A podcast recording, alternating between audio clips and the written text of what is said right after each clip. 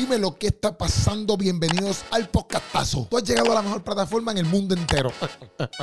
Hoy en el podcastazo tenemos a una chica, a una dama, a una madre, a una cantante llamada Yelista Cintrón. Hablamos mucho acerca de su carrera como solista, ya que ella antes estaba en otras bandas como la banda Desafinada, Sueño de Hormiga. Hablamos cosas de ella que nunca se habían hablado en ningún podcast. Porque obviamente este es el podcastazo. Su vida personal, cosas que pasó en la high school, que la marcaron, ¿verdad? La laceraron en ciertas áreas, cosas que por la religiosidad, momentos fuertes que ha atravesado con sus hijos, pero también hablamos de su música, de la música nueva que viene, de las colaboraciones que ha hecho con Maverick City. Sí, papá. Sí, mamita. Eso mismo que escuchaste. Maverick City. Y todas las demás cositas que están pasando en el mundo de la música con ella. Música nueva que va a estar sacando. Álbum nuevo que va a estar sacando. Colaboraciones nuevas que va a estar sacando. Pero mira, ya me cayó la boca. Y dale para el podcastazo con Jerry Cintrón. Oye, suscríbete al canal, ¿ok? Y dale a la campanita. Y si lo estás escuchando por audio podcast, también más vale que tú lo compartas con todo el mundo. Porque este podcastazo tú también lo tienes que compartir. Ya no te interrumpo más nada. Y que este podcastazo, como siempre, te dé mucha vitamina C. Esa es la que hay. Nos vemos allá.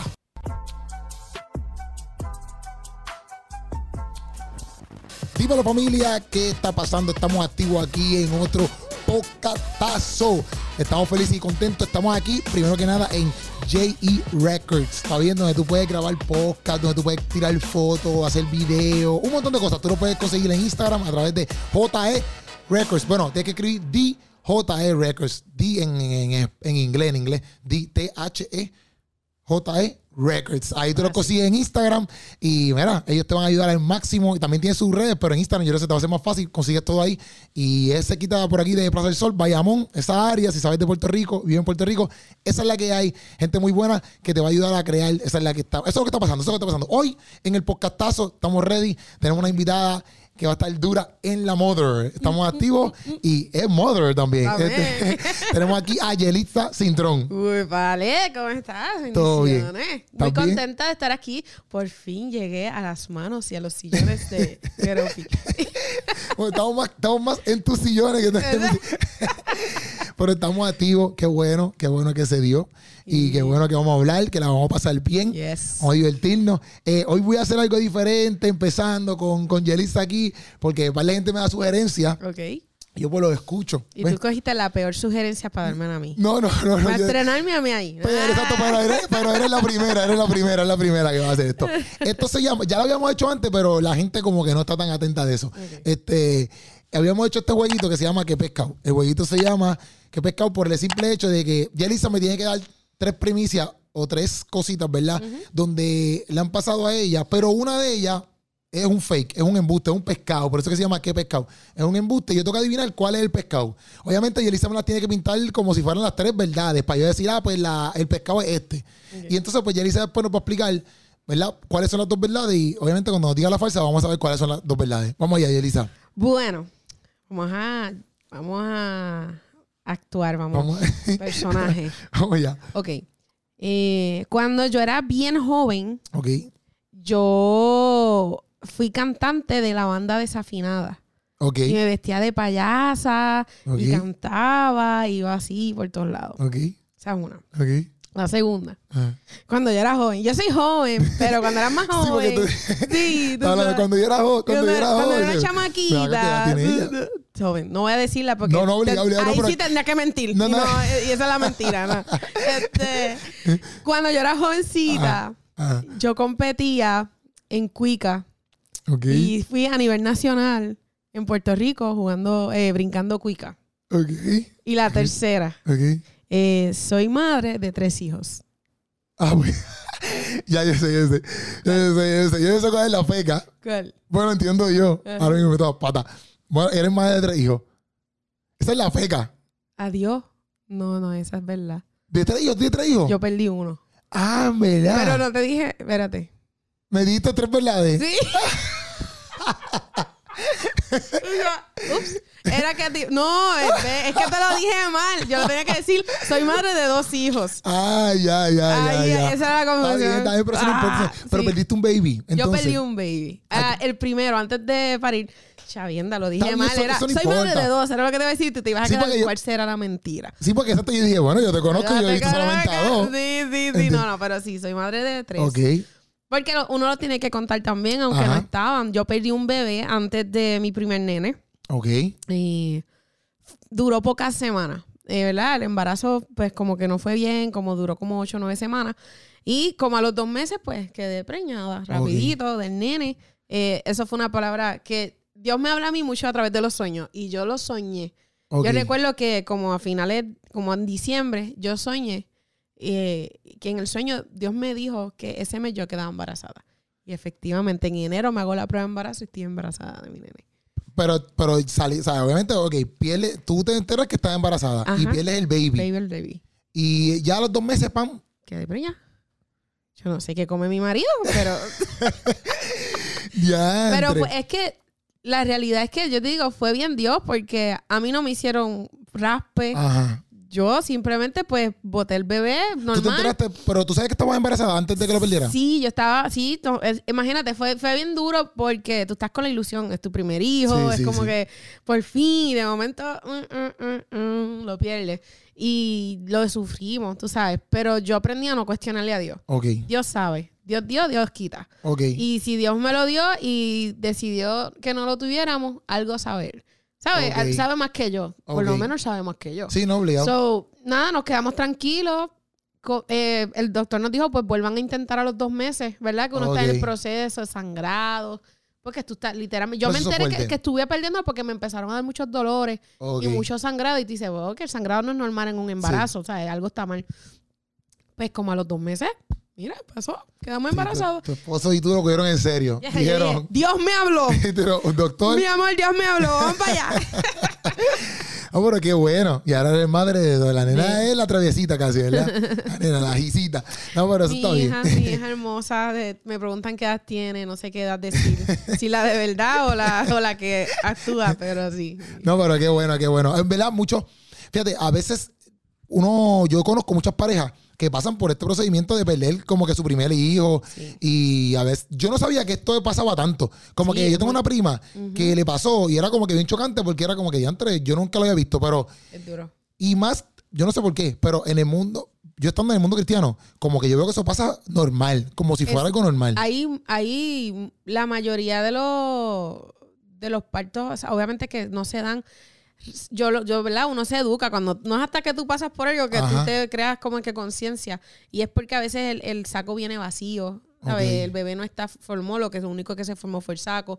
La mayoría de los, de los abortos espontáneos que ocurren es de esa forma. En mi caso había sido un aborto así. Como que nunca vieron como que el bebé y el mismo cuerpo lo desecha. Es como que la naturaleza es tan perfecta que, da, Ajá, que no te niego que es algo como tú dices, se da mucho en la iglesia y tal vez no se habla tanto. Ya. Y la gente a lo mejor tiene que pasar por eso, es la voluntad de Dios y se queda así. Oye, Ajá. pero uno tiene un alma Sí, que obligado. siente, que le duele, que, que, que eso sí es bueno hablarlo, tú sabes. Sí. Sí pasa, pues no es lo que uno quisiera, pero pues sí es descansar. A diferencia del mundo, es que uno sabe, ¿verdad? Los que, con- los que viven una vida de relación con Dios, que su fortaleza está en Dios. Sí, sí. De que sí, todo pasa por su voluntad, pero aun cuando me duele, puedo ir a él, Dios, me duele este proceso.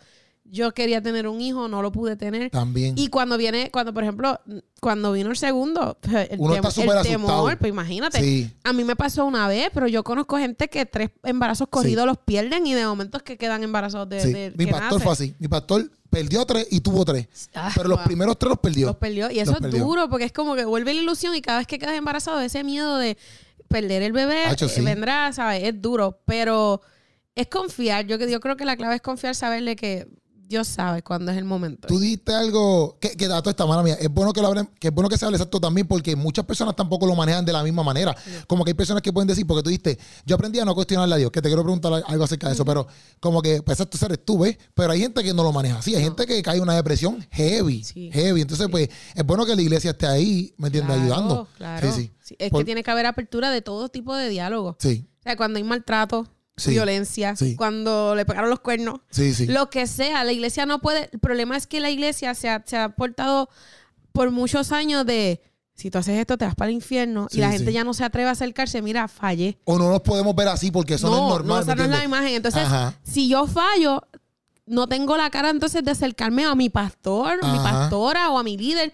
Mira, metí las patas, hice esto mal. O sea, la gente no tiene una esquina. Yo creo que el lugar más ah, seguro donde uno pueda ir Ajá. a confesar, ¿verdad? Sí, sí. Hice esto, no es como que estamos, ah, las confesiones, ¿sabes? pero de, mano, hice esto, necesito ayuda. Es en- dentro del mismo cuerpo, porque se supone que el mismo cuerpo es el que provee Obligado. la sanidad. Obligado. Eh, eh, la palabra lo dice, si nos confesamos entre nosotros, Sí, sí. viene sanidad. So, entonces es donde el lugar donde más nos sentimos juzgados. Literal. ¿Y qué hacemos? Nos vamos para el mundo. Literal. Ya, pues entonces el mundo me entiende. En Sí, el mundo sí. no me juzgan. Y el lugar donde debería ser nuestro safe place debe ser el mismo cuerpo donde yo hice esto y que no me juzguen. Sí, Simplemente ayúdame a sanar, ayúdame a restaurarme. Literal, literal. En verdad, eso, eso, eso es vital que todas las personas que, que escuchen, que estén escuchando esto, Que lo, practiquemos, lo practiquemos en muchas áreas, en muchas áreas. Porque hay cosas que para nosotros pueden ser sencillas, pero para otras personas no. ¿Sabes? Por ejemplo, para mí, mi esposa, los animales, por ejemplo, que es, es un cambio, pero me refiero a que a veces nosotros también lo vemos así. Porque, por ejemplo, mi esposa, los animales los ama. Se muere el perrito en casa o algo así, eso es. Y hay gente que, que lo lleva bien a pecho un perrito. Sí, sí. ¿Me entiendes? Entonces, a veces nosotros podemos decir, ah, pero es que son perritos. Y yo, Bueno, brother, pero tú no sabes cuán apegado, cuán apegado estaba ese Apegado, perro. claro. ¿Entiendes? Que son cosas sencillas, pero que la iglesia debería siempre, Es que no entendemos los procesos de cada cual. literal. Por ejemplo, yo estoy sobrepeso. Ujú. Yo lo reconozco. Si Ujú. tú miras fotos mías de antes de mi carrera, Ajá. yo era así. Ok. A lo mejor alguien puede decir, "Ay, ¿por qué no se pone a rebajar? ¿Por qué no pone a comer? Pero si eso no es la forma que un artista debe estar. Ok. Y a lo mejor no conocer un trasfondo, llevo, qué sé yo, cuántos meses batallando con la tiroides descontrolada, Ajá. Que no me permite rebajar, por Te ejemplo, entiendo, que entiendo. me tiene el pelo partido, pero no, no conocemos los trasfondos. Y a veces es bien fácil. No es que nadie, nadie me ha juzgado de gorda. Soy yo la misma la que me digo que estoy. Pero lo que digo es un ejemplo como eso, Sí, sí, bobo, que tú le dices, quizás a ti no te a otra persona le pero pasa. le pasa, hacho, qué gordo, mano, pues no te pones-. Y no sabes que detrás del trasfondo tú no sabes cuán, cuánto esa gente está luchando con, con una- un problema que no lo deja avanzar, que no lo deja hacer algo. Literal. A lo mejor está deprimido y, y, y, y uno viene y le mete el dedo en la llaga. Gente que no puede tener hijos. Ay, no vas a tener hijos y tú no te vas. Literal, y tú no sabes, a lo Y, mejor. dices- y estás struggling porque me dice "Es que se me está pasando la edad y, y, y- Literal. y No, todavía... yo pensaba en eso tampoco, ¿verdad? Que a veces uno viene ahí, mira, pero ya llevan casados dos años y cuánto van a tener hijos. Ajá, y a lo mejor es que, no sabes que es que a lo mejor yo he conocido, yo tengo amistades que Ujú. estuvieron muchos años casados y no pudieron, pero era porque el problema lo tenían las dos personas. Sí, sí, sí. ¿Sabes? Que a veces es como que, y entonces tú ese le dices como que, Eso duele, eso duele. duele, es como que, ok, yo no Sí, sí. puedo, o sea, el problema soy, o que tú se lo digas y la persona sepa como que es que el problema soy yo y por eso no puedo tener hijos, pero no se atreven a decirlo. Es como Sí, que yo creo que a veces uno tiene que, Ten cuidado. Sí, porque a veces yo sé que uno lo hace con las mejores de las intenciones. Oye, ¿cuándo vas a tener? O, o, ay, estás gordita. Y uno acá Ajá. como que, yo estoy pasando una situación. Sí, sí, pero te entiendo, te entiendo, es verdad, es verdad. Más, más atentos, más atentos, Sí. más atentos. O saber cómo decir las cosas así, o mejor preguntar otra cosa de diferente manera, Exacto, etcétera. exacto. Pero tú dijiste que, que, que tú aprendiste a no cuestionarle a Dios, ¿verdad? Este, y es algo que yo he escuchado mucho también de parte tuya. ¿Por qué tú aprendiste eso? Como que, ¿por qué viene eso? Que tú dices, bueno, en este momento, porque yo pienso que muchas veces nosotros nos cuestionamos. Entonces, ya Claro. escucharte decirlo bastantes veces, yo Ajá. digo, brother, yo pienso que entonces ya pasó por algo en algún momento, o quizás fue una enseñanza de tu papá, o Claro. no sé. Pues mira, la vida te enseña.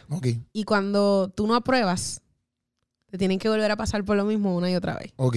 Si tú coges un examen Ajá, y fallaste, ajá, pues te lo van a repetir. obligado. En la escuela pasaba eso. Ajá, En la vida con Dios no cambia. ya. Entonces, cuando dices, pero ¿por qué me vuelven a mandar esta persona que es así? pues no pasaste la primera vez, papi, tienes que volver a a tomar la prueba. Y, y durante mi vida, yo creo que es el, el- y no es que los demás no lo tengan, pero en mi caso, mi, mi pasión por hacerlo bien, por Ajá. querer hacerlo bien delante de Dios, cuando yo hacía cosas y no pasaban como yo quería y le cuestionaba a Dios, Y de momento al tiempo yo veía el resultado de por qué Dios permitió esto, yo me sentía tan mal de haberle recriminado a él. ya. Diantre, yo te cuestiono esto y, si- y de la boca digo que tú sabes todo, que tú eres perfecto, que todo pasa con un plan, pero cuando el plan tuyo pasa, te lo cuestiono y después más adelante veo, diantre, si Dios no lo, si Dios hubiese, si yo hubiese hecho esto como yo quería, yo no hubiese recibido este beneficio o esta bendición que Dios la trajo de esta otra forma. Entonces yo dije, sentía tanta vergüenza con Dios de Dios te cuestioné y realmente o vociferé cosas, Ajá. como dicen, escupí para arriba Ajá. y yo dije, no, yo no vuelvo a cuestionar nada. Pasan cosas y cree que, que las ganas no quedan de... Pero pues, no, yo, no. Dios, tú sabes más. Y trato de manejarme en Dios, tú sabes más. No, tú Sí, tienes sí. el control, tú sabes más. Y yo creo que eso no es difícil hacerlo. Ok. O sea, toda cosa es difícil. Lo que me refiero es que una vez tú creas la costumbre, Sí, sí. es más fácil, es más No, y- llevadero, más llevadero. más y, co- y llevadero. como tú dijiste, como que te pueden venir los momentos de... Claro. Pero tu misma pap te No, controla. esa- es que nosotros Sí, tenemos que gobernar esto todos los días. No es como que hoy pasé la prueba y mañana ya, mañana bajo la guardia. Todos los días aquí viene un bombardeo. Sí, obligado. Y el primer bombardeo que viene no es el de externo, es el interno. Es el de uno. Nuestra mente es sucia. y entonces tú poder decir, no, no, no. Como decía David, alma mía, alaba a Jehová. Él tenía que decirle, tú tienes que alabar. Pues es como que, eh, misma. Sí, sí, sí. Estate sí. quieta, Dios sabe más. Viene, la- no, viene el pensamiento, no, no. Porque si le damos paso a los pensamientos se alojan en nuestro corazón Sí. y trae decepción.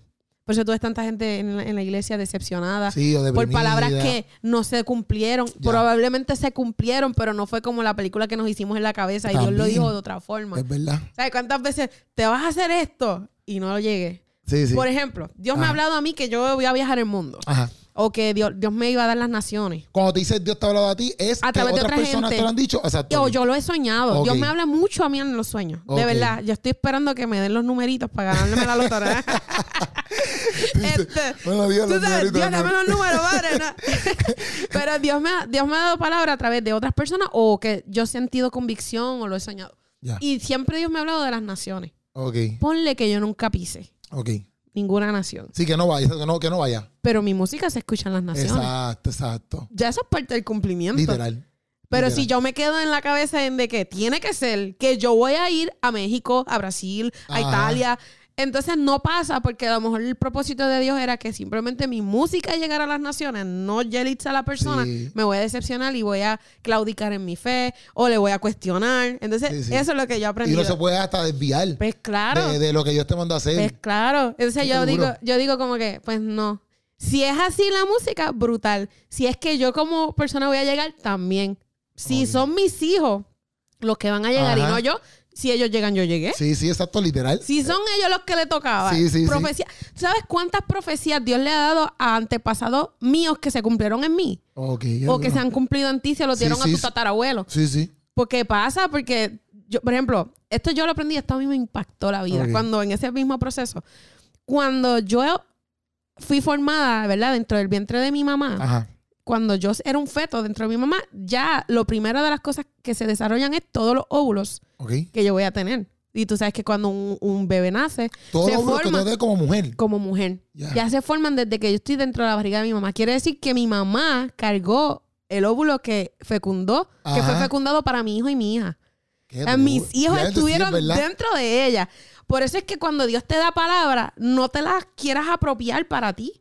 Qué duro. ¿Entiendes? Esa palabra, a lo mejor Dios me la dio a mí para yo cargarla y cuidarla para que se manifestara a mis hijos o en los hijos de mis hijos. Exacto. Y ahí es que yo he aprendido, yo, si yo tengo ese mindset, no me voy a decepcionar cuando a lo mejor vea que no se cumplió algo en mí, no lo vi en vida, sino que lo vieron uno de mis hijos. ¿Y cómo tú llegaste como que, cómo, cómo, cómo- cómo tú aprendiste eso? ¿Cómo tú aprendiste como que, ah, ¿cuándo fue la enseñanza que tú, lo que tú me acabas de decir, de que mi óvulo los cargó? mi- Pues cuando yo perdí el bebé, Ajá. yo me puse a leer sobre el desarrollo fetal, Ok. qué sé ni qué, y ahí yo vi eso, yo lo leí, que eh, cuando la niña en particular se forma dentro del vientre de su mamá, ya todos los óvulos, o sea que todos los óvulos que yo voy a tener desde mi primera menstruación hasta que se acabe la menstruación, o sea que eso es mensual, Sí, un óvulo, sí.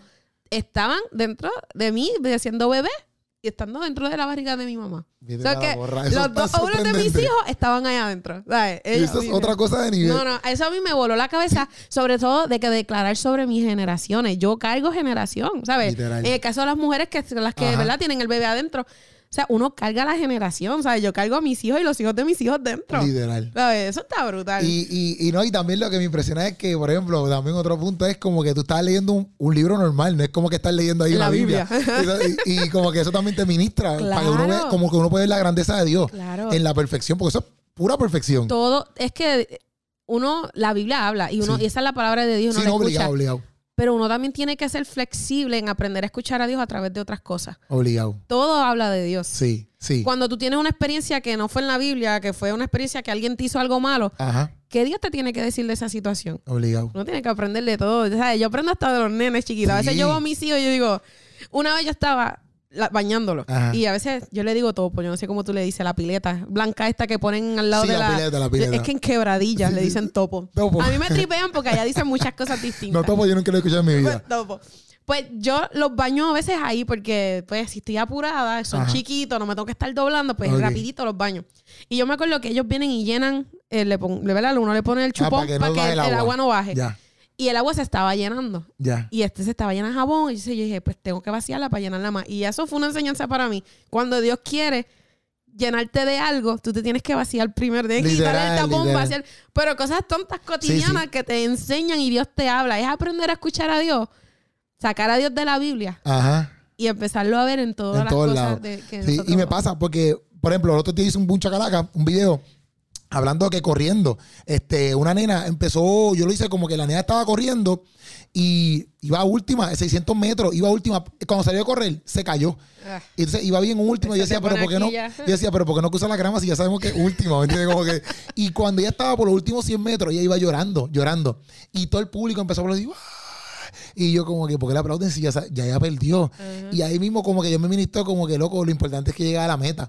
Como que olvídate si... Y ahí yo hice mucha calaca exactamente como te lo estoy diciendo. Olvídate si sigas llorando, sigas arrastrándote, sigas- o sea, llega, llega a la meta. Como. Y, y yo decía, ya de Dios, gracias. Y son esos detalles que a lo mejor, exacto, yo no abrí la Biblia para, para aprender eso. Pero. Dios me ministró Claro. con, con una nena que estaba corriendo en una pista que ella ni sabe que me ministró. ¿me Y que estaba desmoralizada probablemente Literal. porque lo hizo Eh, mal. Exacto, exacto. de- Supuestamente perdió, ¿verdad? Ajá. Pero es la cosa que, que uno está atento a Dios de esa manera y puede ver un montón de cosas brutales. Un montón de cosas brutales. Entonces, a toda esta, en la otra que me diste de la, de la, de los que pescado esto que hicimos, Ajá. viste que brincaba cuica. Es la que hay. Bueno, yo era, yo era un poquito, a mí me gustaban mucho los deportes. Ajá. Y Yo practicaba deporte, yo jugaba voleibol en la escuela, eh, competía en ping-pong. ok. Mira, yo de verdad. Ping-pong yo soy es un que- gremo. Mira, a mí me encantan los deportes de, de voleibol, todas esas madres.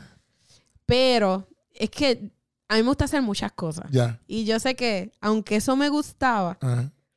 siempre tú tienes algo que te llama más la atención. Ya. Y en el caso mío, pues era la música. Ajá. O sea, yo le daba más atención a la música que al deporte. Ok. Y entonces, pues, era buena, pero no era consistente. Ya. Entonces, yo me acuerdo que yo pasé la, la clasif- que te clasifican. Sí, sí. Eh, clasifiqué localmente y pasé a regionales en ping-pong. ya, antes estaba dura. Y ajá, pues, pero en ping-pong, allá me cayó una pavera.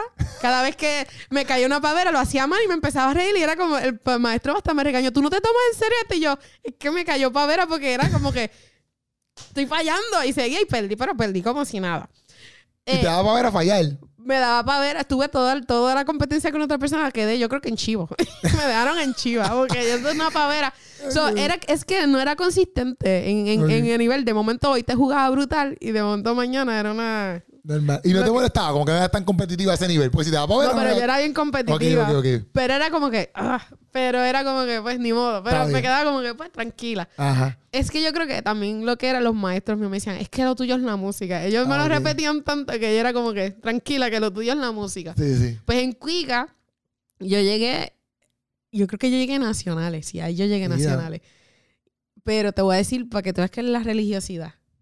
Yo tenía, yo competí... eh, Ah, antes que me ve, pro, Ajá. ¿cómo es? ¿Solamente tú brincando en cuica o esto es bien pro ahí? con- bien pro me refiero cuando tú sabes que hay uno acá y uno allá se brincan, hacen unos barabatos no, no, tú mismo mismo medio. Tú tienes mismo. que brincar una cantidad en un minuto de, brincos. Ok. Pues yo me acuerdo que a mí no me tocaba competir en, la, en, las, en normales. Pero como yo siempre, yo, eh, cuando en deporte, lo que yo era buena era en velocidad. O sea, tú me ponías a correr, co- eh, yo fondismo, Sí, sí, sí. una porquería. Me iba a ser como la nena que ya me iba a caer y iba a llegar último. no, exacto. No sabía. Pero en velocidad yo era bien rápida. Ok. Entonces, pues me- ese mismo día de las competencias a mí me enseñaron a cómo era, porque no es como que brincar aquí, es Sí, otro tipo de, es un brinco así, ir Ah, bien ok, rápido. Como si estuvieras corriendo y le das a las manos a la vez. So, yo me acuerdo que ese mismo día me enseñaron a brincar. Pero parece que no eran muy buenos los que eran de mi pueblo y yo gané. So, pero ya de ahí a las próximas, que eran las regionales, Ajá. tenía más tiempo para prepararme. Pues ahí era todos los días. Yo hice 200 saltos en un minuto en las regionales. ¿Qué? Eso es un montón. Sí, era un montón, pero es que la técnica es que si brincas normal no te sale. Sí. So, Pero yo estaba entrenando, era una nenita flaquita. Pero entonces, mira qué pasa. Pues yo fui, yo era bien, bien, bien, bien, bien, bien cristianita de la, tú sabes, de- sí. y yo brinqué en falda. Ya. Porque usar pantalones en ese momento para mí era malo. Ok. Pues yo brinqué en falda y Falla, se- pero no tan corta por aquí. Las faldas normales de la escuela. Ah, ok, ya. Las del uniforme. Ya, ya.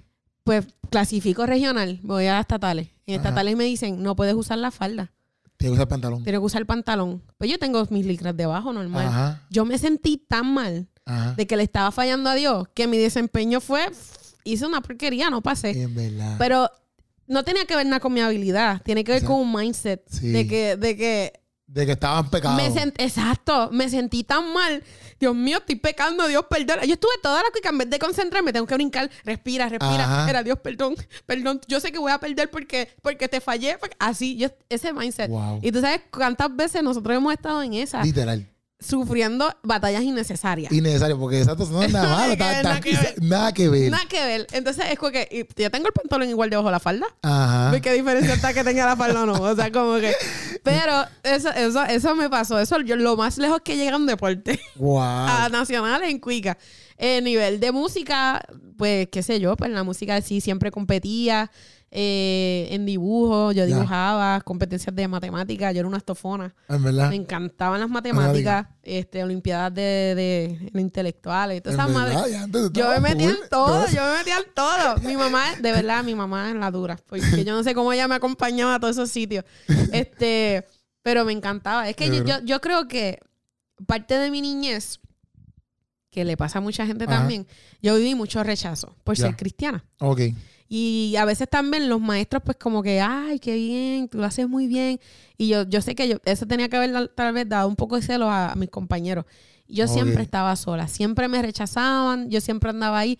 Y yo no sé si por el hecho de eso afectó mi autoestima. O sea, yo, yo me creía la patita fea. Ok. Y yo no sé si el hecho de sentir aceptación o sentir que, ah, lo estás haciendo bien, pues yo me volví a hacer muchas cosas para intentar ser alguien Ya, ya, ya. que ese es el problema. A veces, Sí, sí. eh, y yo, hasta que Dios tuvo que restaurar mi identidad de que tú no haces cosas para ser alguien, ya tú eres alguien. Exacto. Y porque eres alguien, pues haces cosas. Hace cosas. Entonces, Literal. ahí, pues, eso fue parte de mi niñez, el, el aceptar de que yo no era una porquería, Ok. de que yo no tenía que hacer nada para demostrarle nada a nadie, vivir ese... Porque es duro, o sea, tú empezar no, una niñez en rechazo. Sí, no, Leo. Porque eres diferente, porque Oye, en la no escuela igual. tú conoces muchas cosas también, como que me refiero de amistades, Claro. sales, eh, no sé, de recibir un rechazo de parte de la escuela, heavy, porque también tú estás, aunque sea uno un- una niñez, vamos a ponerlo así, como quieras, Es el duro. principio de tu vida y es Claro. un montón de, de tiempo de tu vida, Es ¿me entiendes? Ahí metido. Es duro. Y, y sobre todo, es la ignorancia. Porque yo, la, ma- la mayoría de los que me, me hacían eso en la escuela, hoy sirvan a Dios. Ah, ok, ok. Pero en aquel momento, pues, yo entiendo. Sí, sí, el- sí. a- ahora uno lo entiende. En el momento era como que, ay, la cristianita, la aleluya. Así era lo que me decían y me echaban a un lado. Porque entonces, pues, mi mamá, pues, me hacía las faldas como acá abajo. Sí, sí. no, Todos usaban pantalones y yo con la falda acá abajo. No yo me vine a poner mucho. mi primer pantalla Ah, en cuarto año. ya, entre los Mi primer mechón, nada, ni- mi primer mechón de pelo, como a- Pintadito. en la universidad, pintadito en la universidad. Ya, entre Mis entiendo, primeros entiendo. pantalones en la universidad. Entiendo. ¿Sabes? Yo, ¿Y tu mamá ya para eso estaba como que chilling con eso? O, no, o ya, tú- porque todos habíamos ya, el cambio había sido en la casa. Ah, no, ok, ok, yo hacer eso y ella no, Sí, no, no, no, no, exacto, no, exacto, no. ya, ya mi hija está rebelde, mira así su mechoncito. No, no, ella, ella, ella fue la primera. Ella misma nos llevó, ven, que vamos a hacer las pantallas. ¿verdad? sí, porque pues ya obviamente el entendimiento cambia, eso no define. Pero fue, fue, fue un proceso duro porque entonces yo no aprendí a arreglarme. No, exacto. Tú no te tenías que maquillar. Exacto. Entonces, exacto. pues eso yo siento que ahora que de grande, pues he tenido que gobernar unas tendencias que aprendí toda la vida de no te maquilles, no te peines, pétate como sea ahí. Y eso ha sido cosas que sí he tenido que manejar. Pero yo digo, pues, pero me tocan ahora, me tocan. Sí, Tú sabes. pero es verdad, no tampoco he visto eso, exacto, porque te acostumbraste. Me acostumbré. Sí, eso, sí. Lo, eso es lo que yo. Esa fue mi base, que me que, la cual yo crecí, Sí, mi fundamento. Entonces, ¿Qué pasa? Que Dios viene y me pone frente a las cámaras. Ah, te toca maquillarte, peinarte, vestirte bien, ¿tú sabes?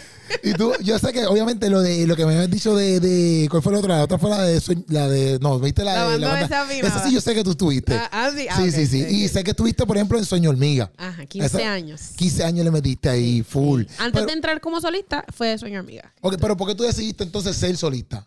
¿Por qué tú lo decidiste? Ok, yo recuerdo que yo estaba embarazada. Ok. Para cuando, cuando salí del grupo, yo estaba embarazada.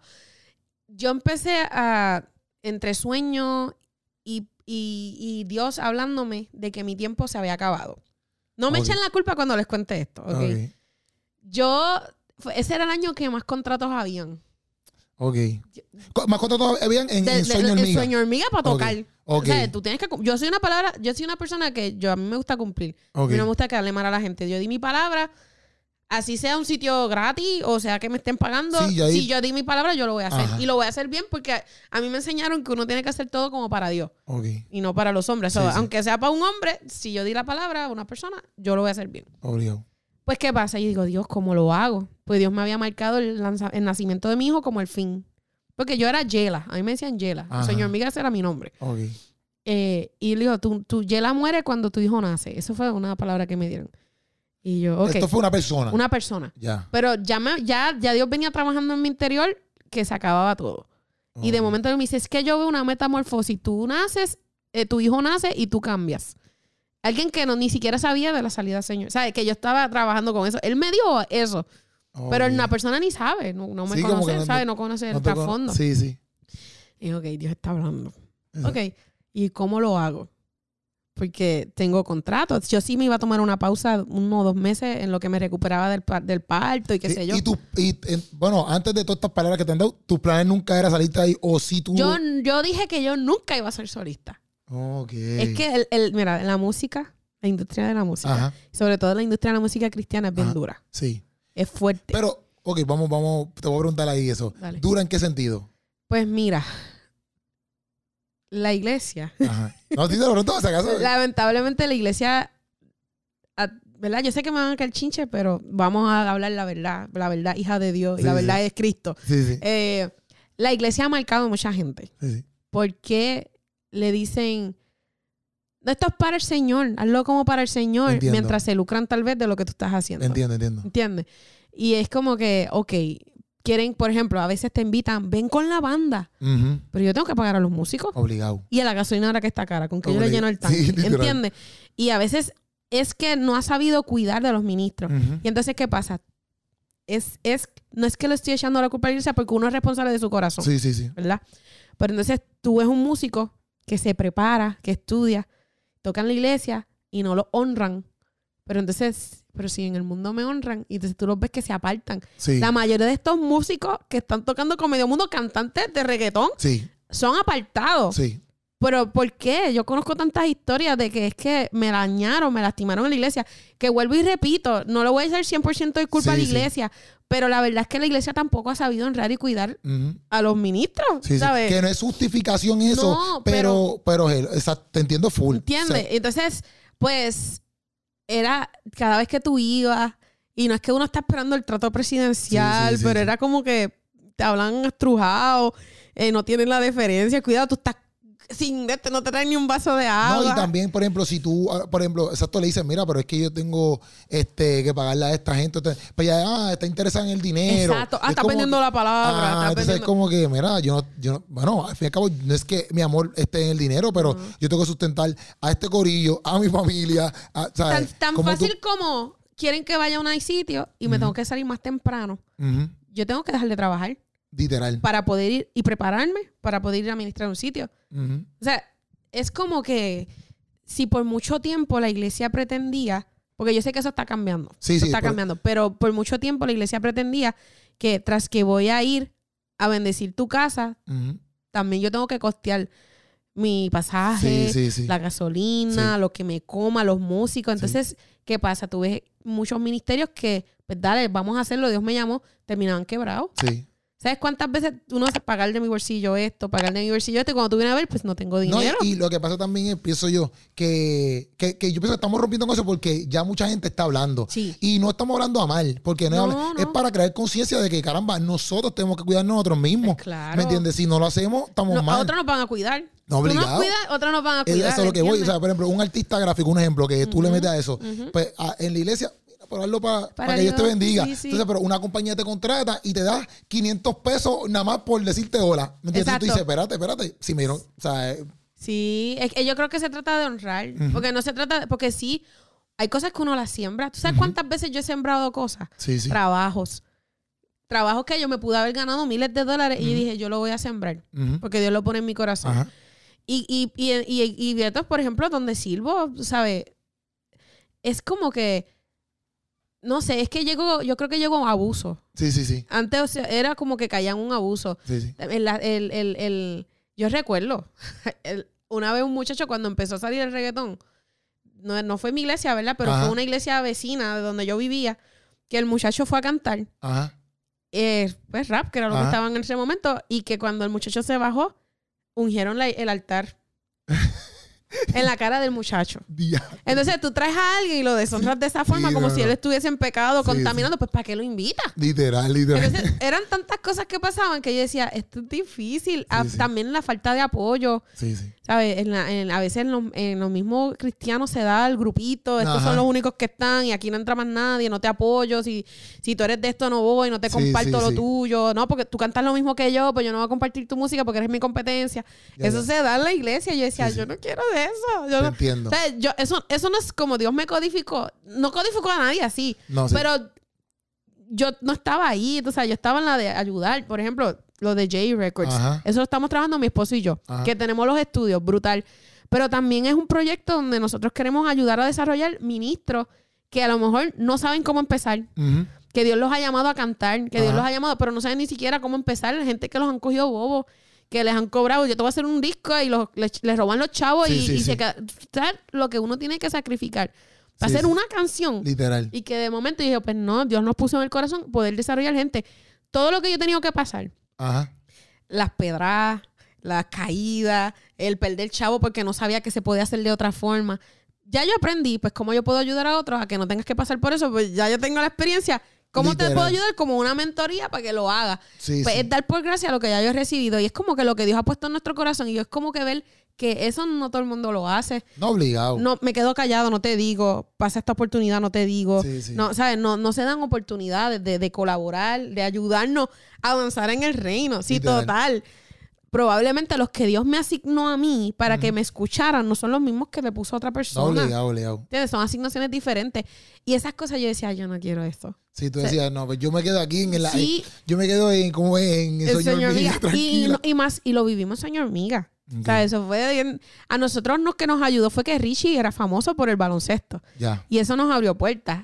Y nos abrió más puertas secular que cristiano. ok. Entonces, pues tenemos la disyuntiva. Las cristianas no nos querían sonar porque decíamos que eran seculares. Ah. Decían que nosotros éramos seculares. Pero los seculares no nos querían sonar porque, Porque decían que éramos cristianos. cristianos. Y era como, que fue bien difícil. Y era, y digo, ay Dios mío, yo no quiero, no me hagas pasar por esto. Pero yo empecé a hablarme, Ajá. pues me, me voy de solita. Eh, ¿Sabes? Pues nada, nacimiento de mi hijo, pero después de mi hijo había muchos contratos. ¿Qué rayos yo hago? Ajá. Pues viene María. Ya, madre. Y todos, literalmente, a mí me dan de alta un domingo del hospital y el martes vino María. So que yo, pa- tu, hijo, tu hijo nació como yo, que yo nací para Hugo, así mismo. literal, Para Hugo, yo me dieron de alta y yo estaba en Hugo, pues, metido. Así, estaba tu hijo. Pues eso, y entonces como que, pero Dios venía hablando que mi hijo marcaba la salida. Sí. Vino María, se canceló todo. Wow. Y es como que, ok, Dios permitió esto. Por eso digo, no me echen la culpa. Yo no le Sí. estaba diciendo a Dios que hiciera algo. Pero entonces, para colmo, pierdo mi voz. Madre. Yo parí a mí. Yo estuve cantando hasta el fin de semana antes de parir. En gira. Acá en. Puerto Rico ya no podía viajar, obviamente. Tenía Ajá. 39 semanas, 38. Pero nosotros estuvimos cantando. No, y, y aunque Eso- quisieras viajar, no, había, no podías viajar porque No. estaba todo, el, el aeropuerto es baratado. Pero antes, pero digo antes de parir, Ah, porque ok, fue lo, lo de ya, María fue después. Y yo, pues canté. O sea, ¿qué me iba a imaginar yo que mi voz se me iba a ir? Si yo estuve cantando hasta literalmente días antes de que mi hijo naciera. Pero fue por eso, por el parto. Nunca sabes, porque yo fui cesárea, yo no pujé, yo no, yo no grité. Yo perdí mi voz nueve meses. Nueve meses. Nueve meses. Que yo trataba de cantar y la voz si me saliera como si el cáncer, era como no tenía fuerza, como que se debilitaba, yo no podía subir. Yo, sea, en mi, en mi registro, yo tengo un registro Ajá. alto, o sea, yo subo Sí, un sí. montón.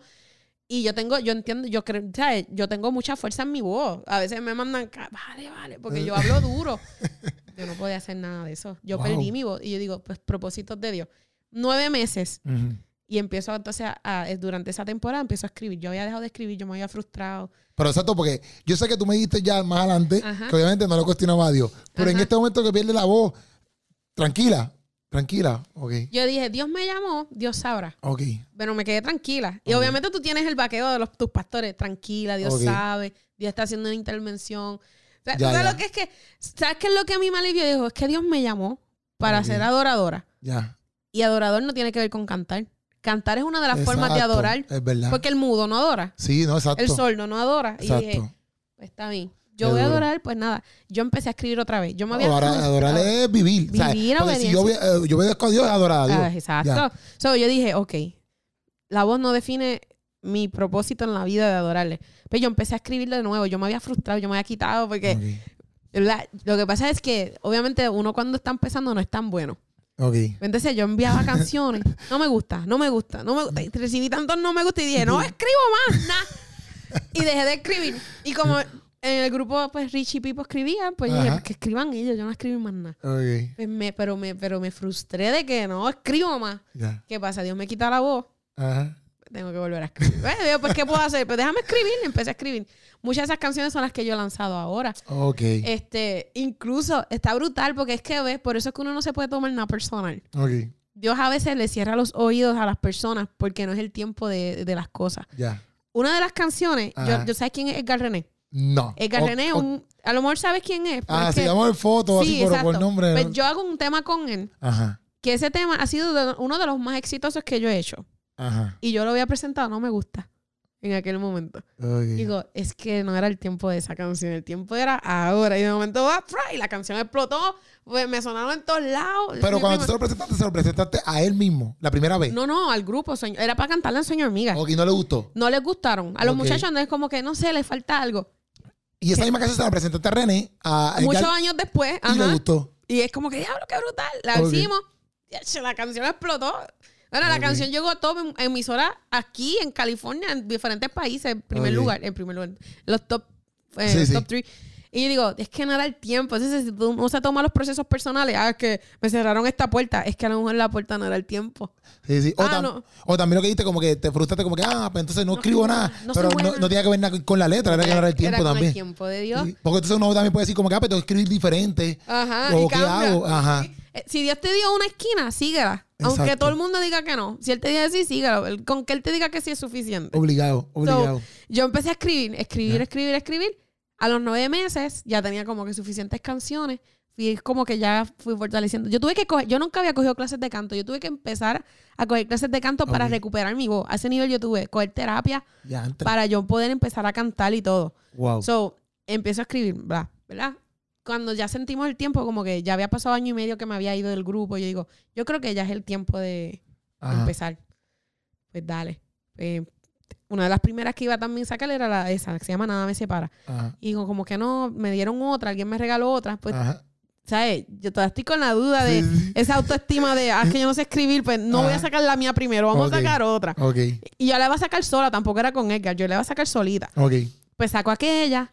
Cuando después se la presentó a que yo, pues después más adelante decimos, pues vamos a hacerla con featuring. Pero es, es ese proceso de que a veces yo, ok, voy a salir ahora y no me siento líder. A veces uno, el, como te digo, el, el peor enemigo de uno no es ni siquiera la gente, es Sí, uno, sí, mismo, Lo que uno le permite a la gente ha- hacer Ajá. aquí, anidar aquí. Eh, y nada, empecé, tiró mi primer sencillo y quedó preñada. Y yo, Luis. ¿Qué te pasa? Yo, nene, pero ya, bájale dos. Ya son tres veces, tres veces, tres preñadas. Este, pero eh, obviamente que viene el temor. Voy a perder la voz otra vez. Acabo de Sí. salir de solista, me va a pasar lo mismo. Y yo digo, ok, cuando nos ponemos a andar en retrospectiva, Ajá. es como que, ok, Dios me dio un cambio de asignación. Ya. Yo estaba en un grupo con una asignación bien diferente a lo que yo estoy haciendo ahora. Exacto. Porque era más música social, de, de concientación, ¿sabes? Ajá. Ese tipo de cosas. Ahora lo mío es más worship. Ajá. Digo, nueve meses, lo que se toma un bebé en gestar, fue el tiempo que Dios me quitó mi voz para sanarla, para sanarme a mí, para mi nueva asignación. Ya. Entonces yo digo, wow, o sea, es como si Dios, todo estaba fríamente Sí, calculado. sí, sí. Y eso es una de las cosas que por eso te digo, yo aprendí a no cuestionarle. Sí, Porque sí. si yo le cuestionaba, yo, ah, me quitaste la olla, no, no. Ah, entonces después, después nueve meses después, es como que, Eh, ay, ya, hello, mira, yo me acuerdo que alguien, Cristín, yo la conozco hace muchos Ajá. años. Este. Y ella, ¿sabes? Si tú escuchas mi buen sueño hormiga y me escuchas ahora, tú dices, pues es lo mismo. Sin embargo, mucha gente, por ejemplo, ella que me conoce de allá, Ajá. Porque ella también estuvo en la banda desafinada, ¿verdad? sí, Sí, sí. Yo, cuando ella sale es que yo entro. Pero después yo la conocí porque estuve en unas competencias de voz de Puerto Rico que no, no eran cristianas, eran unas competencias No, y o sea- normal. Y ahí como que ahí fue que la conocí en persona y no, ¿sabes? Como que hicimos, Hicieron no es que soy su mejor amiga, pero era Ajá. "Acho, vamos a los conciertos, voy backstage, chica, ¿cómo estás? Y hablamos, Ok. qué sé yo. ¿Sabes? Pues, pero ella misma le dijo a alguien, la voz de ella le ha madurado o que le ha cambiado, su sonido cambió. Pero si tú me escuchas cantando, dice, es lo mismo. Obviamente eso son asignaciones espirituales Sí, y cosas sí, así. Pero lo que Dios tuvo que hacer, quitarme la voz para entonces asignarme una nueva asignación, una nueva temporada. Y ella, y, no, y, es- y ustedes, por ejemplo, son músicos, que ustedes amor ven esos detalles. Nosotros, a lo mejor, no los vemos tanto, pero, no pero eso también es bueno porque exacto, esa, esas son las personas que tienen que saber, no sé si me entiendes. Claro, Esas son las personas que, tienen- que- que tienen que escuchar porque si yo te escucho, yo no, quizás no aporto nada, pero hay otras personas que Claro, te pueden escuchar decir, diantre, me gusta la voz ahora, qué sé yo, pues voy Sí, a hacer algo con ella ahora porque me gusta mejor esa, esa madurez en la voz, etcétera. A ver, como que súper. Para mí Sí. está cool. Está Sí, cool. sí, sí. No, entonces, pues, de- pero es que yo hice un desorden aquí. Dale ahí. Porque yo, yo, yo te iba a preguntar primero cómo, ¿verdad? Era que tú habías entrado ahí. Pero, picha, yo iba a preguntarte primero cómo tú habías entrado a Sueño Hormiga. Señor Miga, mira, yo soy de quebradilla natural Ajá. y Richie es de quebradilla. Ok. Nosotros teníamos un amigo en común que él, se la, él tocaba guitarra, se llama Anthony Roman, un prodigio de la guitarra. Tocaba con Obi Bermúdez, con Luis Fonsi, toca con toda esa gente. Y él, él había, yo creo que él había estudiado con Richie, pero entonces como él iba mucho a la escuela que yo estaba, era, era súper pana mío. Ok. Richie le dice que estaba buscando a alguien para grabar, no era ni para formar una banda, era que él tenía unas canciones que él había escrito y estaba buscando a alguien que las grabara para tener como con unas maquetas y eso. Ok. Pues mira, yo conozco a una muchacha, qué sé yo. Ahí me presentan a Richie. Ahí yo ya tú sabes, con el pelo peluzado. Él me dice que cuando él me vio, él dijo, ¿qué es ¿Quién esto? él no dijo quién es esta, ¿qué es esto? Entonces, pues nada, me presenta. Al final la canción no me salía porque estaba hecha en un tono para nene. Ok. Y entonces, pues ahí yo empiezo, pues, me dice, pues está bien, graba los coros. Ok. Pues le grabo unos coritos, qué sé yo ni qué. Me dice, pues tengo esta otra. Y ahí empezamos a grabar. A él vienen y lo invitan para un evento. Mm. Como que, mira, pues tráete alguna de tus canciones. Y me dice, pues vamos a hacer una banda. Pero era para el evento. Es como yo conocía ya gente, y yo, yo estaba en la banda, ¿sabes? yo Ajá. tenía varias experiencias musicales. Y digo, pues yo te busco los músicos, yo la monto. Ok. Pues montamos, empezamos a practicar. Empezamos a practicar fue que cancelan el evento y nosotros, pues vamos a seguir. Ajá. Y ahí, es- ahí fue Y ahí se historia. formó. Ahí empezamos, seguimos, hicimos el primer disco, segundo. Nosotros tuvimos cuatro discos. Qué duro. Viajamos Venezuela, Colombia, fuimos a Estados Unidos, este, Puerto Rico, hicimos un montón. Yo creo que eso me facilitó a mí cuando, cuando me lanzo de solista, porque no es que todo es peaches and cream. De verdad, yo he tenido que darle duro. No es como que, ah, ya está, ya estaba, porque yo me salí prácticamente en el pic de Sueño de Hormiga, ¿sabes? Ok. Cuando más, y yo me, me fui del ojo público por dos años, ¿sabes? La Ok. gente, el que me veía acá, que me conocía, pero yo, yo me salí completamente, ¿sabes? Nadie me volvió a ver. Ujú. So que cuando tú vienes a ver, entonces para colmo, yo le metí duro a las redes de Sueño Hormiga, yo no le metí duro a mis redes. Cuando Ok. yo vengo a salir, yo, yo estoy empezando con una cuenta de Instagram de 50 personas. Ya. Y él, él creciendo todo poco a poco, poco a Sí, poco. Sí. me ayudó en el sentido de la experiencia que cogí. En la radio, pues ya me conocían la voz, como que, ah, ok, está bien, pues ya, ya estás probado, vamos, va- podemos sonar tu música. Ok. Este, en ese sentido, sí, pero lo demás ha sido como que. Sí, sí. Que cuesta cero. arriba. Porque también, por ejemplo, mi caso, mi caso, yo, yo me convertí a los 23. Entonces yo no sabía, yo no sé mucho de, de diferentes.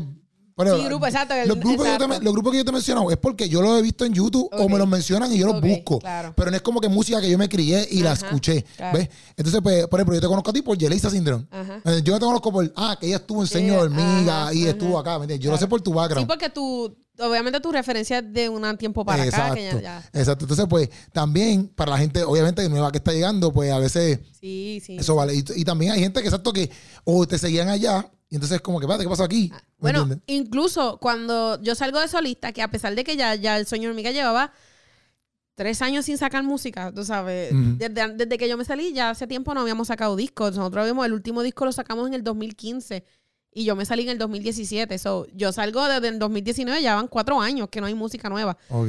Pero como es mi voz, ver, a lo mejor he escuchado mi voz, pueden pensar que era lo mismo. Yo dije, Ok. pues yo voy a hacer el primer video musical. Yo no lo- yo no voy a meter banda, yo me voy a ir solita para que sea como que obvio que estoy sola, que no es lo mismo. Y cuando tú dices, aquí, de Sueño Amiga, este, la, y yo, no, no, Sueño Amiga, y yo, no, Sancho Pizza. Y yo tanto que le he dado para que el mío no es papito. chico coopera. Este, y ahí estuve casi un año y medio tirando música y videos musicales yo solita.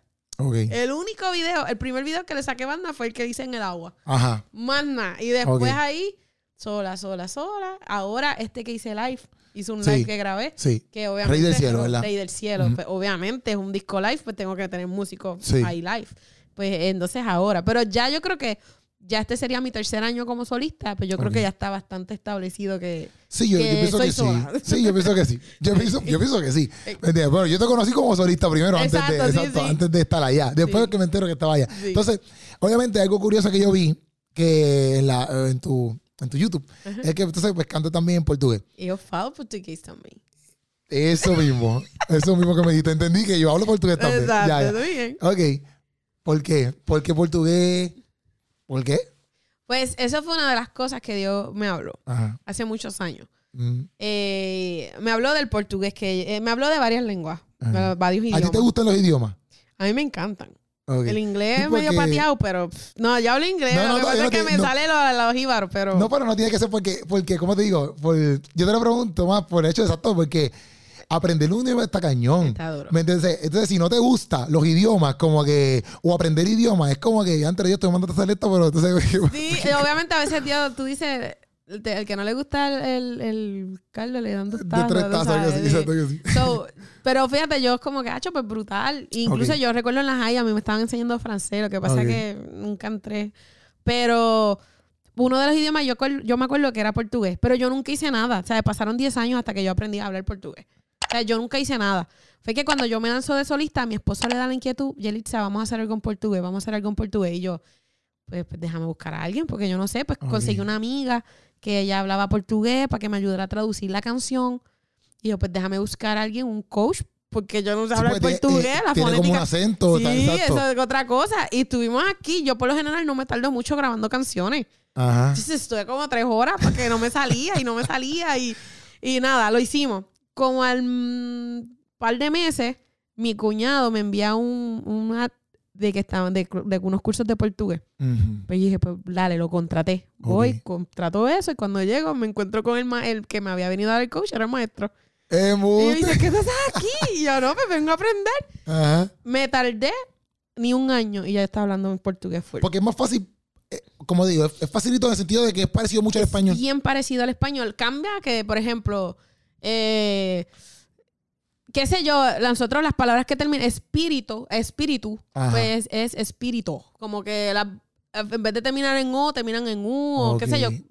Cosas que si yo hablo rápido, a lo mejor no, no entiendes, pero si las lees, dices, ah, no, yo entiendo esto perfectamente. Pero tú sabes hablarlo y leerlo. sí, yo sé hablarlo, leerlo, escribirlo. Escribirlo también. Que fue un reto porque en Puerto Rico es más fácil el inglés, en que el inglés es bien diferente al español, pero estamos tan, tan acechados del inglés, Ajá. ¿sabes?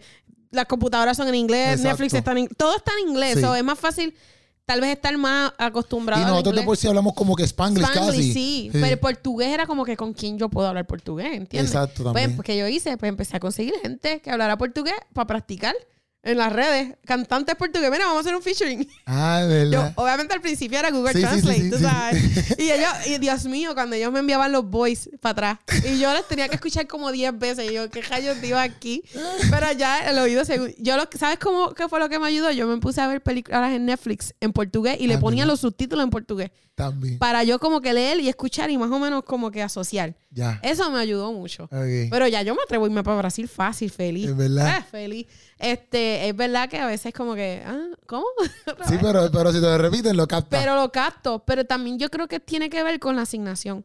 Cuando Dios te manda a hacer algo, es porque ya Él puso todo eso dentro de ti. Ya. Tú tienes todo lo que necesitas dentro de ti para tu asignación. Ok. Si mi asignación también tenía que ver con eso, yo pienso que es como que yo sim- simplemente tenía que hacer clic y manifestarlo. Ya. Y, y yo creo que si me pongo a aprender japonés, no lo voy a lograr tan rápido. O a lo mejor otro idioma que Dios no me haya mandado a hacer, latín, qué sé yo. Ah. Latín es bien parecido al español, pero a lo mejor no me va a salir porque no fue algo que, no es algo que está aquí adentro porque Dios no me mandó a eso, ¿entiendes? ya.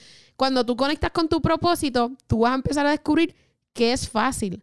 Como dice, la- la- es, es ligera la, la, La carga. la carga, Ujú. ¿sabes? Aunque estás enyugado, Sí, pero sí, es sí. ligero. ¿Por qué? Porque cuando tú tienes todo eso ahí, ya eso está aquí. Es como ser madre. Yo decía, tengo, tuve a mi hijo Ajá. y lo amé. Ajá. Y yo estaba, cuando la nena nació, a mí se me dio, ah, no cuando nació, cuando quedé preñada de ella, como yo no la estaba buscando, Ajá. para mí fue un reto y fue un struggle bien, como yo voy a amar a mi hija si yo amo a mi hijo. Ya, ya. ¿Sabes? ¿De dónde yo voy a sacar amor Sí, para sí, ella? para los dos, para los- para los dos. Y yo te digo, cuando la vi, la amé. Y es como que eso estaba ahí. Y, y algo que me bendijo fue que alguien me dijo, es que tu amor no se divide, tu amor se expande. Wow. Y dije, diache, eso me bendijo tanto. Pero ese amor estaba aquí adentro ya. Exacto. El, el ser padre, el clic. Tú dices, ¿cómo voy a hacer esto? Sí, Pero sí, cuando como- lo tienes es como si esto estuviera innato adentro, pues es que está adentro. Lo mismo con la asignación que Dios te da. Todo eso está innato ahí. Es cuestión de conectar. Y cuando tú lo haces con el tiempo de Dios, porque Ajá. a lo mejor si lo hubiese hecho 10 años atrás, no me salía tan No, fácil aprenderlo. exacto. Pero cuando tú lo haces en el tiempo correcto, es fácil. O sea, yo, yo, yo lo veo así. Es fácil. Complicado, pero fácil. Sí, exacto. Yo entiendo lo que dices ahí porque no es que vas a, no es que no vas a trabajar. Matrix. Sí, ya sí, hablo sí, sí. portugués. No, no. Sí, no, es, lo mismo, por ejemplo, todo esto que, no, que, que, por ejemplo, yo hago con Puchu y todo el, todo el corrido de trabajo. Pues, si usted pone a verlo, quizás la gente puede decir, ah, pues eso tú te sientes, ya, pero uno tiene que mover cosas, ¿me entiendes? Oh, se te quedó esto, se te quedó lo otro. o sea, son cosas que a veces son medias cargaditas, ¿me entiendes? Pero a la misma vez es como que es fácil en el sentido de que uno le gusta. exacto, hay disfrute. Exacto, hay disfrutes como que, dale, vamos a hacerlo. Exacto, exacto, exacto. Cuando a veces, es- y eso es lo que pasa, a veces hay mucha gente que está trabajando en sitios que no le gusta. Literal. Porque a lo mejor es que, mira, es gente como que mi esposo, a él le gusta servidor, nunca estudió eso. Pero él le encanta, él es quien me hace todas las cosas. A mí la música me la hace él. Él no estudió producción, ya. él, ¿sabes? Pero eso estaba en él. Él, yo lo conocí trabajando en un banco, cajero. Ok. Y él me enseña, cuando le estaban dando adiestramiento, él me enseña un video que él hizo, Ajá. que le te- tenían que hacer como si fuera un comercial. Ajá. Y yo digo, pero ¿Tú no has aprendido esto nunca, Ajá. ¿no? ¿Y sabes con qué cámara lo hizo? Con la cámara de la laptop. Y Él ponía la laptop así, acción, y grababan y después lo editó. Y yo digo, loco, Es lo que si eso está- la laptop. yo le dije, eso está brutal. O sea, él tenía los conceptos bien. Y me dice, yo, no, yo, eso fue acá, yo nosotros. Y yo digo, pues tú lo tienes. Y entonces, cuando se da la oportunidad que voy a hacer mi primer video solista, pues estábamos buscando con quién hacer el video. Ok. Pues me, me pegaron a cotizar y yo le digo, me acuerdo que él se dice, dame la oportunidad para yo hacerlo. ok. ¿Qué puede pasar? Que no quedó y pues, pues, nunca salió. Pues buscamos, le pagamos a la persona. buscamos otra persona. Y yo le digo, ¿con qué pantalones? Yo digo que creo en mi esposo y no le doy la oportunidad de hacer mi video de su esposa. Ajá, ajá. Y dije, dale, vamos a hacerlo. Y, ve, y de ahí para acá dije, pues dale, tú lo tienes. Y después le han caído oportunidades y ha seguido creciendo. Que la primera vez a lo mejor tú dices, ya, te hubiese cambiado esto, Ajá. lo hubiésemos hecho así. Pero, Pero eso es se trata de aprender, hay que exponerse sí, para que aprender, seguro. Hay que hacerlo. Y yo así, es que cada uno, yo creo que lo Hay que mismo tú con la comedia. Sí, no. Eso eh, estaba en ti, el actual, eso está en ti dentro. Dios lo puso. Dios te creó Sí, con esos con esas características Sí. que a veces uno estudia, lo, lo hablábamos ayer, a veces mismo. uno estudia para prepararse porque de cosas técnicas, pero es que yo creo que cuando eso está ahí, Es tú conectar tu propósito con Dios. Entonces, puedes estar en trabajos que te hagan feliz. Porque Literal. le dice a mi esposo, renunció. Sí. Él renunció al banco. Yo, yo lo sonsaqué, lo saqué del banco. Él renunció y, y- y yo, yo tenía ya una empresa y lo traje a trabajar conmigo y se encarga de todas las fotos y videos.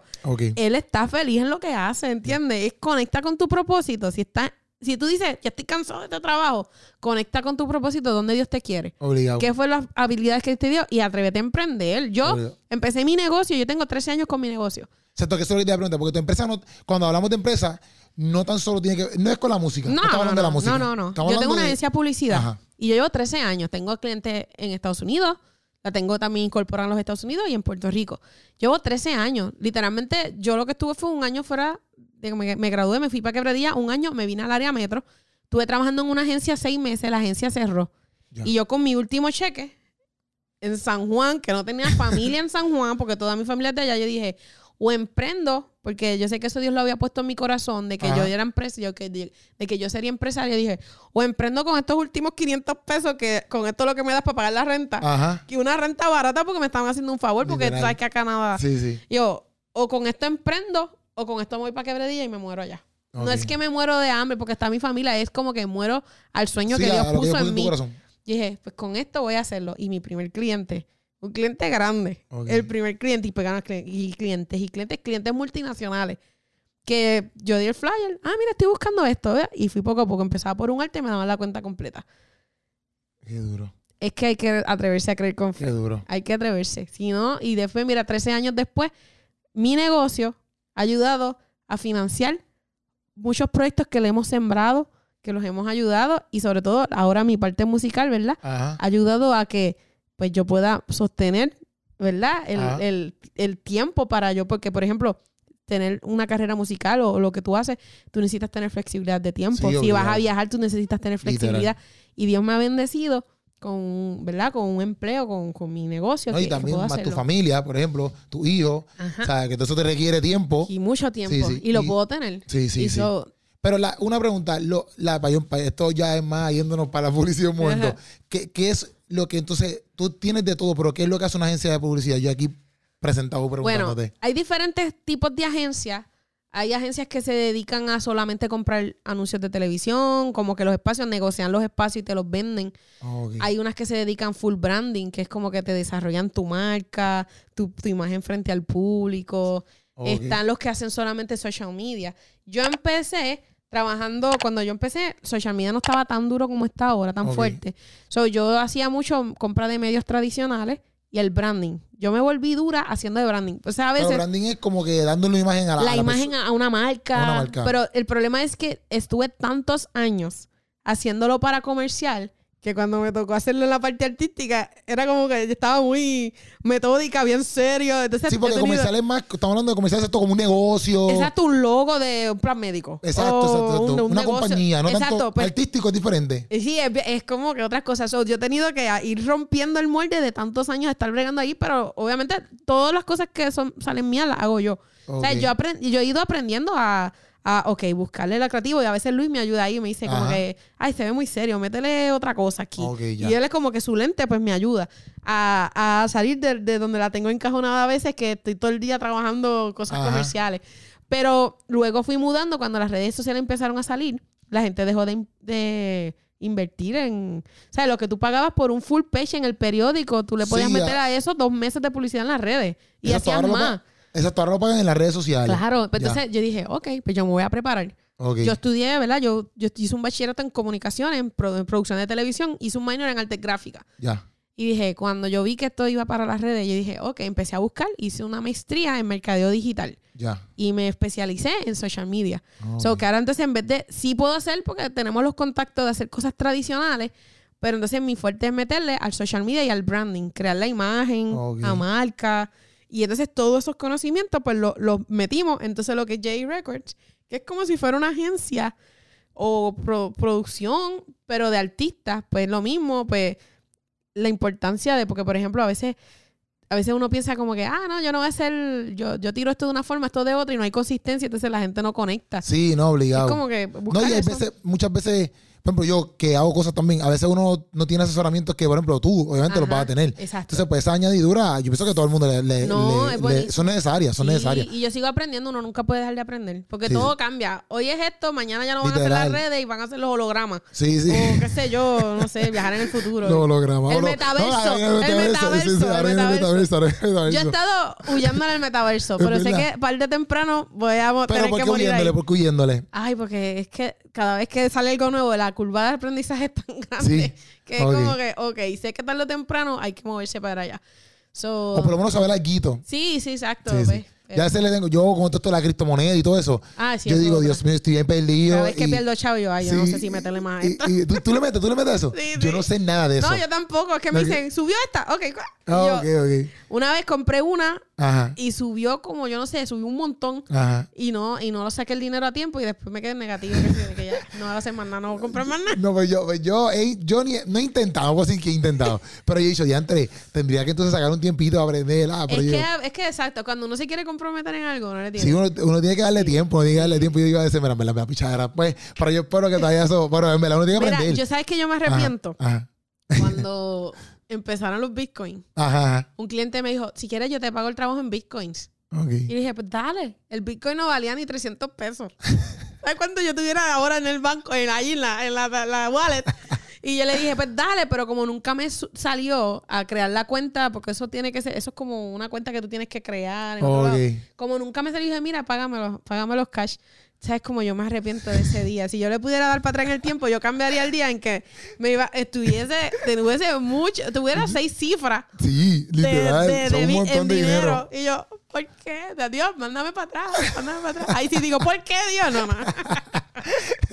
No, pero en verdad, en verdad, tú sabes Bitcoin y tú sabes criptomoneda. Yo estoy medio perdido, pero tengo que meterme ahí, tengo que meterme ahí. Sí, Entonces, ahora, hiciste esto de. Yo, ok, hiciste el tema, porque ha hecho los, el- los últimos dos temas tuyos fue uno que fue con Eliud. Bueno, el último que yo he visto, la colaboración Sí. con Eliud. Yo espero haber, tú sabes, colaborado o algo en, en el mundo urbano. Es decir, eso no es lo mío. Está pero- buena, está buena la canción, Sí, ¿verdad? Está sí. buena. Y de metito, yo te iba bailando y está ahí. Sí, Ey, ey, poco a ey, poco, pues yo sé que parecía que tenía un ataque epiléptico, pero le metíamos, tú sabes.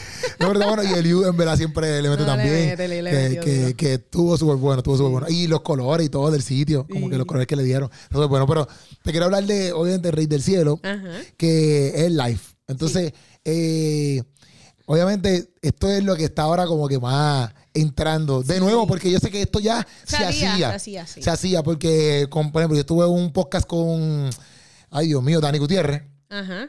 Y Dani Gutiérrez me decía, mira, Hace esto, tiempo. la gente piensa que es Maverick, como que... No, Maverick no. Ah, y esto Yo creo hace- que Maverick tiempo. lo que, en lo que innovó Maverick fue en el sentido de tener la gente alrededor. Tú Porque dices- antes era como que. Y tampoco, porque hay un grupo que se llamaba CYX, Ajá. Que ellos, nosotros les grabamos un acústico a ellos y era, lo- era Maverick. Eso que está haciendo Maverick. Y eso fue, te estoy hablando de hace 5, 6, 7 años atrás. Ok. Lo que es que realmente son temporadas. Yo pienso que son Sí. temporadas. Es como que ahora el vinil que volvió. Ajá. Es como que el vinil, hace cuánto yo no hubo un vinil. Yo no sé ni cómo cambiar de track en un vinil, tú sabes. Literal. Y es como que yo creo que son temporadas. Eso se está, esa, esa cultura del life está como que volviendo un Volviendo. montón, sí. Pero yo, por ejemplo, yo, yo en mi mente pensaba que eh, Maverick City había innovado más porque, como ejemplo, es una cultura negrita. Eh, bien pentecostal. Es como de bien, de corte bien pentecostal. Ajá. Porque, porque eh, eh, eh, Maverick City en español, por ejemplo, Ajá. es un poquito más diferente a los que empezaron en inglés. Eh, eh, bueno, Aunque yo sé que Aaron Moose está ahí. Hay algunos, pero como sea, es bien diferente. Es bien Incluso ahora diferente. todavía es bien diferente, sí, porque es que Ajá. es más cultura de negro. De gospel, allá, Exacto. acá en latino casi todos son boricuas. O sea, es Exacto. como que bien diferente. Entonces, pues yo ve, como, como cuando yo lo vi por primera vez, que yo vi la primera que, que inclusive Puchu fue el que me los presentó a ellos, Ok. eh, en un video de YouTube que era una de ahí de, antes me olvidó quién era ese contrallado, este, ah, diandre, no es Dante Bow, es el otro, Cha- Chandler. Chandler, Chandler, Chandler ese, que ahora se me, se me olvidó también la canción cómo se llamaba. La cosa es que cuando en una ellos empiezan a hacer como que, hey, hey, everybody Ah, rock, like, sí, hey. Entonces, para mí era como que ya entre qué duro, porque en un worship como que tú escuchas No, eso, un hey. Más que en Kirk Franklin, algo diferente, Ah, que era como que. y que gospel. Franklin es más como que Gospel. ahí bien, gospel no es como que worship acá. Sí, sí. Y para mí, para mí eso fue como que lo más que yo me impresionó, ese hey, hey, como que esa cultura negrito. Sí, eso está brutal. Ajá, ¿no? entonces yo decía, adiante, qué duro, llegaron ellos. ¿Ves? Pero entonces, ahora te, ¿verdad? Veo que eso está volviendo. Sí. Pero hacer este tipo de, de- de- de live concert, o por ejemplo, eh, yo entiendo que tu álbum entero, vas a sacar un álbum que se llama Así mismo. Rey del cielo, correcto. Ajá. Este, eso sí me llamó la atención que lo apunté aquí, déjame buscarlo, para ver que, para que tú me expliques qué significa esto en específico, porque lo vi, tengo que entrar a Instagram y da hombre. es que lo apunté aquí y quería saber qué significa eso. Porque tú Ok. pusiste, ¿verdad? Tus temas Ajá. y pusiste uno como que espontáneo, espontáneo, espontáneo. Y hay unos que no tienen eso. ¿Qué significa eso? Ok. El disco se supone Ajá. que tuviera siete temas. Ok. Y terminó. Ok, para Spotify a veces uno los tiene que dividir. Yo cantaba una canción ok. y de momento hubo una que duró como 30 minutos. Y ya, De verdad canción. que no. Una, yo no quería. No era que yo dije, voy a cantar 30 minutos. La gente se metió una presencia de Dios tan brutal que la gente, yo terminaba la canción. Tú ves en las gráficas, no sé si has visto las gráficas de sonido, que son unos waves así. Sí. Entonces de momento eso estaba así y de momento bajaba porque yo estaba bajando la canción. Ajá. Y la gente seguía y seguían cantando y de momento volvía y subía. Pues esos momentos espontáneos que no fueron programados, que no fue que yo hice una letra, o sea, salió espontáneo ahí. Pues esas son las impresiones después de cada canción que, que salió un cántico nuevo, un, qué sé yo, un mover profético, que salió después de, de esas canciones. Ok, exacto que por ejemplo, eh, como un ejemplo, este, siempre permanece, que es uno de los temas. Ajá. Pero entonces, después va espontáneo, no me, no me moverán. Porque entonces yo lo que hice para que no, para que no se viera como que eh, parte de la canción, porque como es otra letra que estoy cantando, Ok. pues dije, pues déjame sacar la idea central de este espontáneo que se cantó aquí. Ok. Y dije, ok, lo más que yo repetía era esto, pues le puse el nombre, no me moverán. Ya. Y es un cántico ahí, el momento que surgió de, de, de mí. Y entonces, lo- pero, pero en verdad fue una experiencia brutal. Muchos de los músicos, porque Ajá. también lo live que se acostumbra en Puerto Rico es un concierto live. Están la, está la gente en la tarima y el público allá abajo. Ajá. Eso es lo, las live que tú ves por ahí, es que es lo que es. Exacto. Oye, un sitio Lo- grande, el choli, lo que sea, este. Exacto, exacto, exacto. Pero lo, lo, lo, lo tuyo es, bueno, por lo menos, el, si tú vas a YouTube Ajá. y buscas ya eh, Yelisa, vas a ver Ajá. el de Rey del Cielo. Exacto. Eh, el álbum, o sea, es así. Es, es, estamos, eh, eh, eh, yo lo que quería hacer era que todos los que estuvieran allí que fueran, Ajá. que fueran parte. No como un público, sino como, como músicos. Ay. Como parte de la banda. Ya. Y entonces todos allí cantaron. Obviamente se, se trabajó la logística que se aprendieran las canciones, porque, Sí, porque imagínate porque llegar allí para las cámaras. Mm, ¿sabes? No era. ¿Y todos los que están en el público cantan o no? Hay gente- había gente que no cantaba. Una Oh. mujer me dijo, me puedo morir en paz, cumpliste mi sueño. A mí no me dejaban cantar en ningún lado. y tú me diste la oportunidad de estar en tu disco, yo bendito. Pero la realidad es que yo quería hacerlo. Mira, yo fui en mayo, yo estuve en la grabación del disco, el último disco en español de Maverick. Sí, yo te vi. Ajá, Yo te vi en lo- yo en salgo lo- más que los artistas, nada. Estás ahí, estás ahí, estás ahí en, la- wow, wow, en- y en yo los hacía, videitos. pues eso a mí me marcó. Ok. ¿Cómo surgió eso? A todas estas? Porque fue que yo hice un songwriting camp con ellos. Ellos, hacen- Ok. ellos tienen mucho la cultura de escribir en colectivo. O sea, no es de Ok. que yo escribo y ya. Es de vamos a escribir entre todos. Y Pero yo- hacen como un grupito de 20 personas que así. Porque también escribir en colectivo está cañón, porque sí. Si no, como cuatro o cinco personas. Sí, Ya. ella, sí, sí. ¿Y, Ellos, te, y te sí, llamaron a ti. Pues fue que ellos me, me enviaron como que, mira, vamos a tener esta grabación. eh, pero eran Atlanta. Yo no, yo no tenía planes de ir porque viajar a Atlanta para además que grabar en el coche es como que caro. Ajá. Y yo tenía que ir a Maverick, a Maverick. Yo tenía que ir a Expolite en esos días. Ya. So, ya yo tenía unos gastos. Pero ¿qué pasa? Mi pastor, loco, y me dice, vamos a tirarnos. Ok. Y yo, pues extendimos el pasaje, fuimos, cambiamos el pasaje de avión. Nosotros nos fuimos guiando desde Miami hasta Atlanta. Porque el pasaje era demasiado caro. Dijo, vámonos en carro. Nos fuimos Sí, en sí. carro. Y al otro día llegamos literalmente a cantar. Hicimos la grabación y al otro día dormimos y arrancamos para Orlando y de Orlando viajé a Puerto Rico. Eso fue una, eso fue una Eh, aventura. Estaba súper explotado, Pero imagino. mira, eso de verdad nos marcó ver tanta gente adorando. Como que yo digo, eso nunca lo han hecho en Puerto Rico. Yo sé que van a poder decir que me copié lo que sea, no me importa. Yo, yo, yo tengo que llevar esto a Puerto Rico, ¿sabes? Hacer esto, esto en Puerto Rico. Y ahí yo empecé y empecé a escribir, escribir. Y yo, bueno, pero fue una experiencia tan brutal que yo llegué y mi, era, yo, o sea, yo, yo, yo siempre digo escribir como si fuera una pluma. O Ajá. sea, que tú abres una pluma. Literalmente fue una pluma. Yo no paraba de escribir canciones. Y me venían melodías y yo escribía. Fue como que si la atmósfera de ese lugar se me haya metido por dentro y yo empecé a escribir, a escribir un montón, un montón. Y dije, yo tengo que hacer un disco, tenemos que hacer un disco. Y ahí entonces dijimos, vamos a hacer este concepto. Ya. Y entonces ahí fue que tú ves que está la gente hacia alrededor mío, pero no es como que yo estoy en una tarima, estamos todos en el mismo nivel. Sí. Pa- otra vez, para darle un poquito para atrás. Ajá. ¿Tu esposo estaba también allá en lo de Maverick? Sí, sí, fuimos Ok. todos, el pastor, En- la pastora. todo el Pero tuvieron la experiencia, me refiero. Sí, sí. Lo Ok. que pasa es que ellos estaban atrás y yo me colé al frente. No, eso está súper. No, pero, la, ok, pero, porque que me has dicho que, por ejemplo, ellos llamaron para hacer un camp de escribir. Escritura. ¿Cómo llegó al, al camp? Exacto, porque llegaste y estás adorando allí, pero ¿qué pasó? Eh, eh, ¿Sí hablaste con ellos? ¿Hicieron la escritura primero? No, lo que, la escritura había sido meses antes.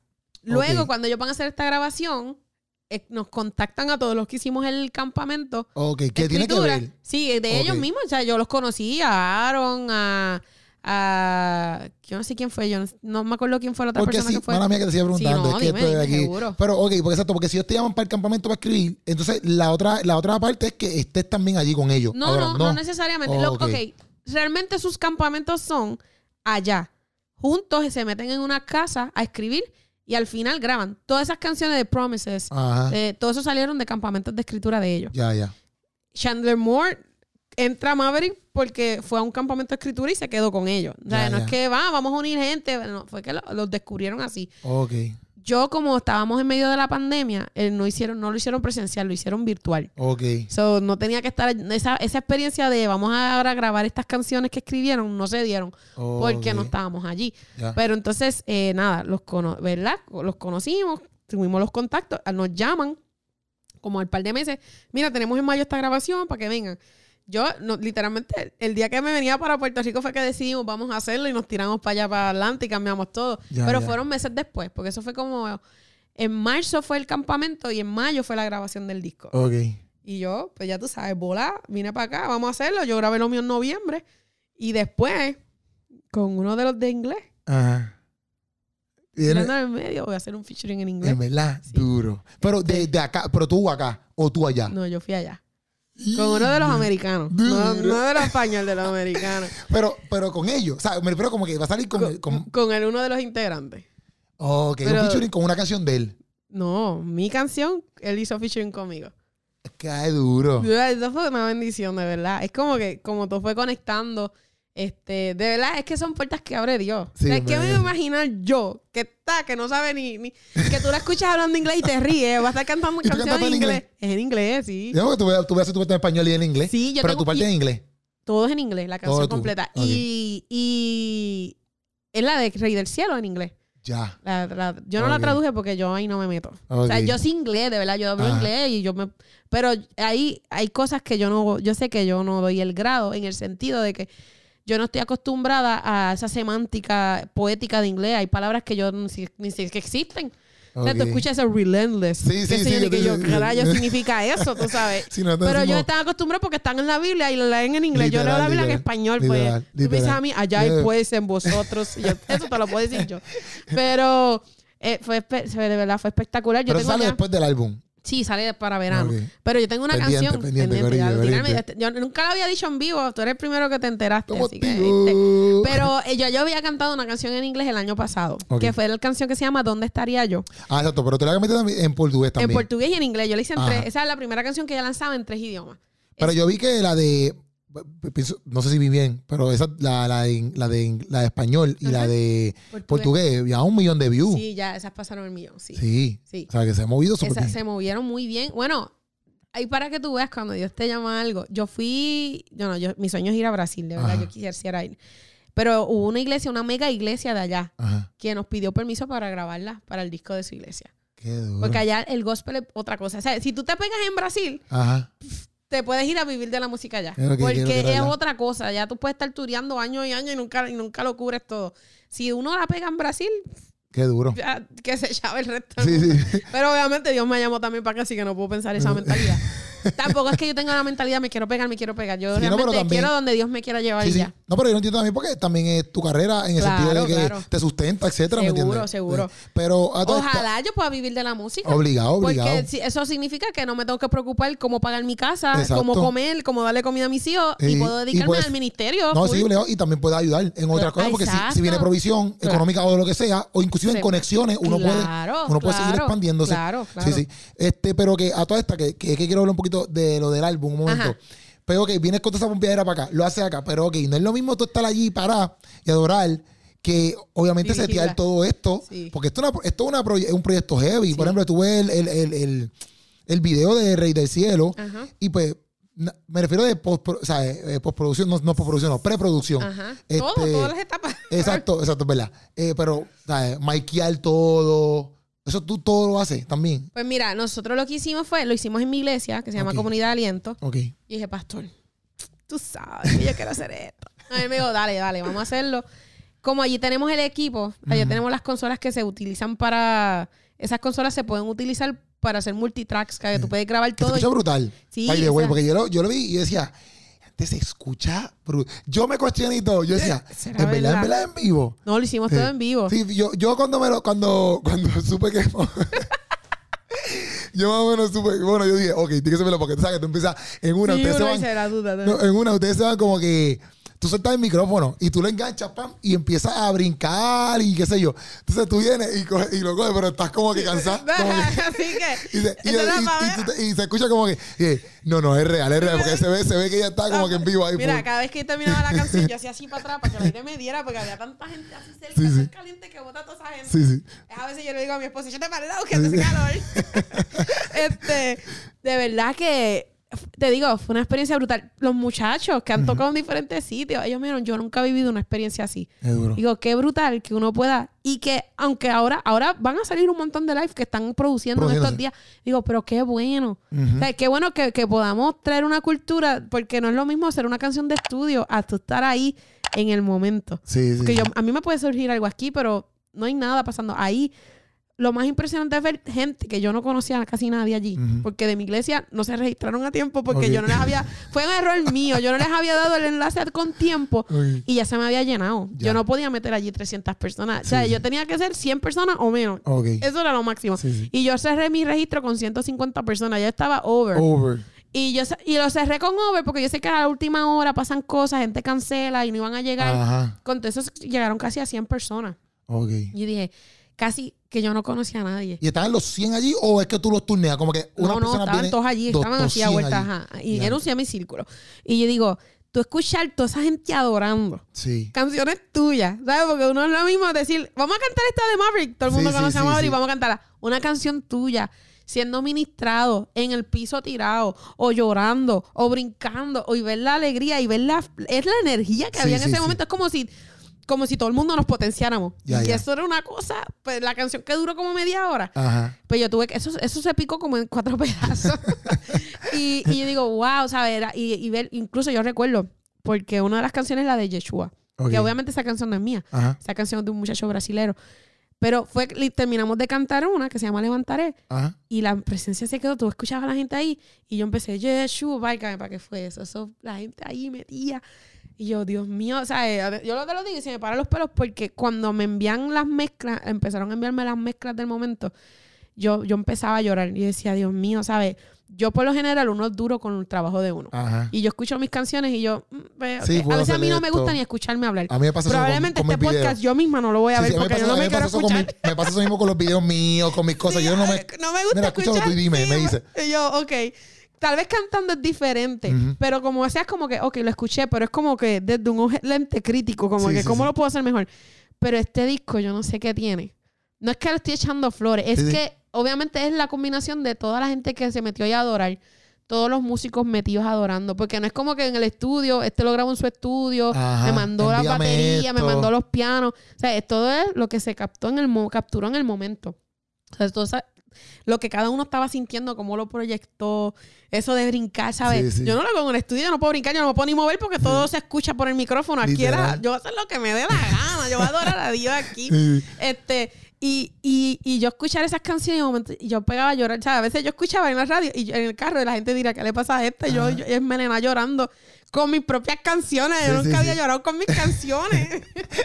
y yo, wow, ¿sabes? Eh, Fue, fue demasiado poderoso. Fue algo que nos marcó. Al otro día, la, la gente estaba tan pompea que me dicen que su iglesia, que eso fue brutal, ¿sabes? La gente se fue bien. Y yo digo, qué brutal que Dios pueda contar conmigo para provocar eso en otros. Sí, obligado. O sea, que no es más allá de que digan, ah, tú cantas brutal o, o me gustan tus canciones o, o lo que sea. A mí no me importa, ¿sabes? Los halagos, brutal, gracias por los halagos y yo trato de, como que, adiós.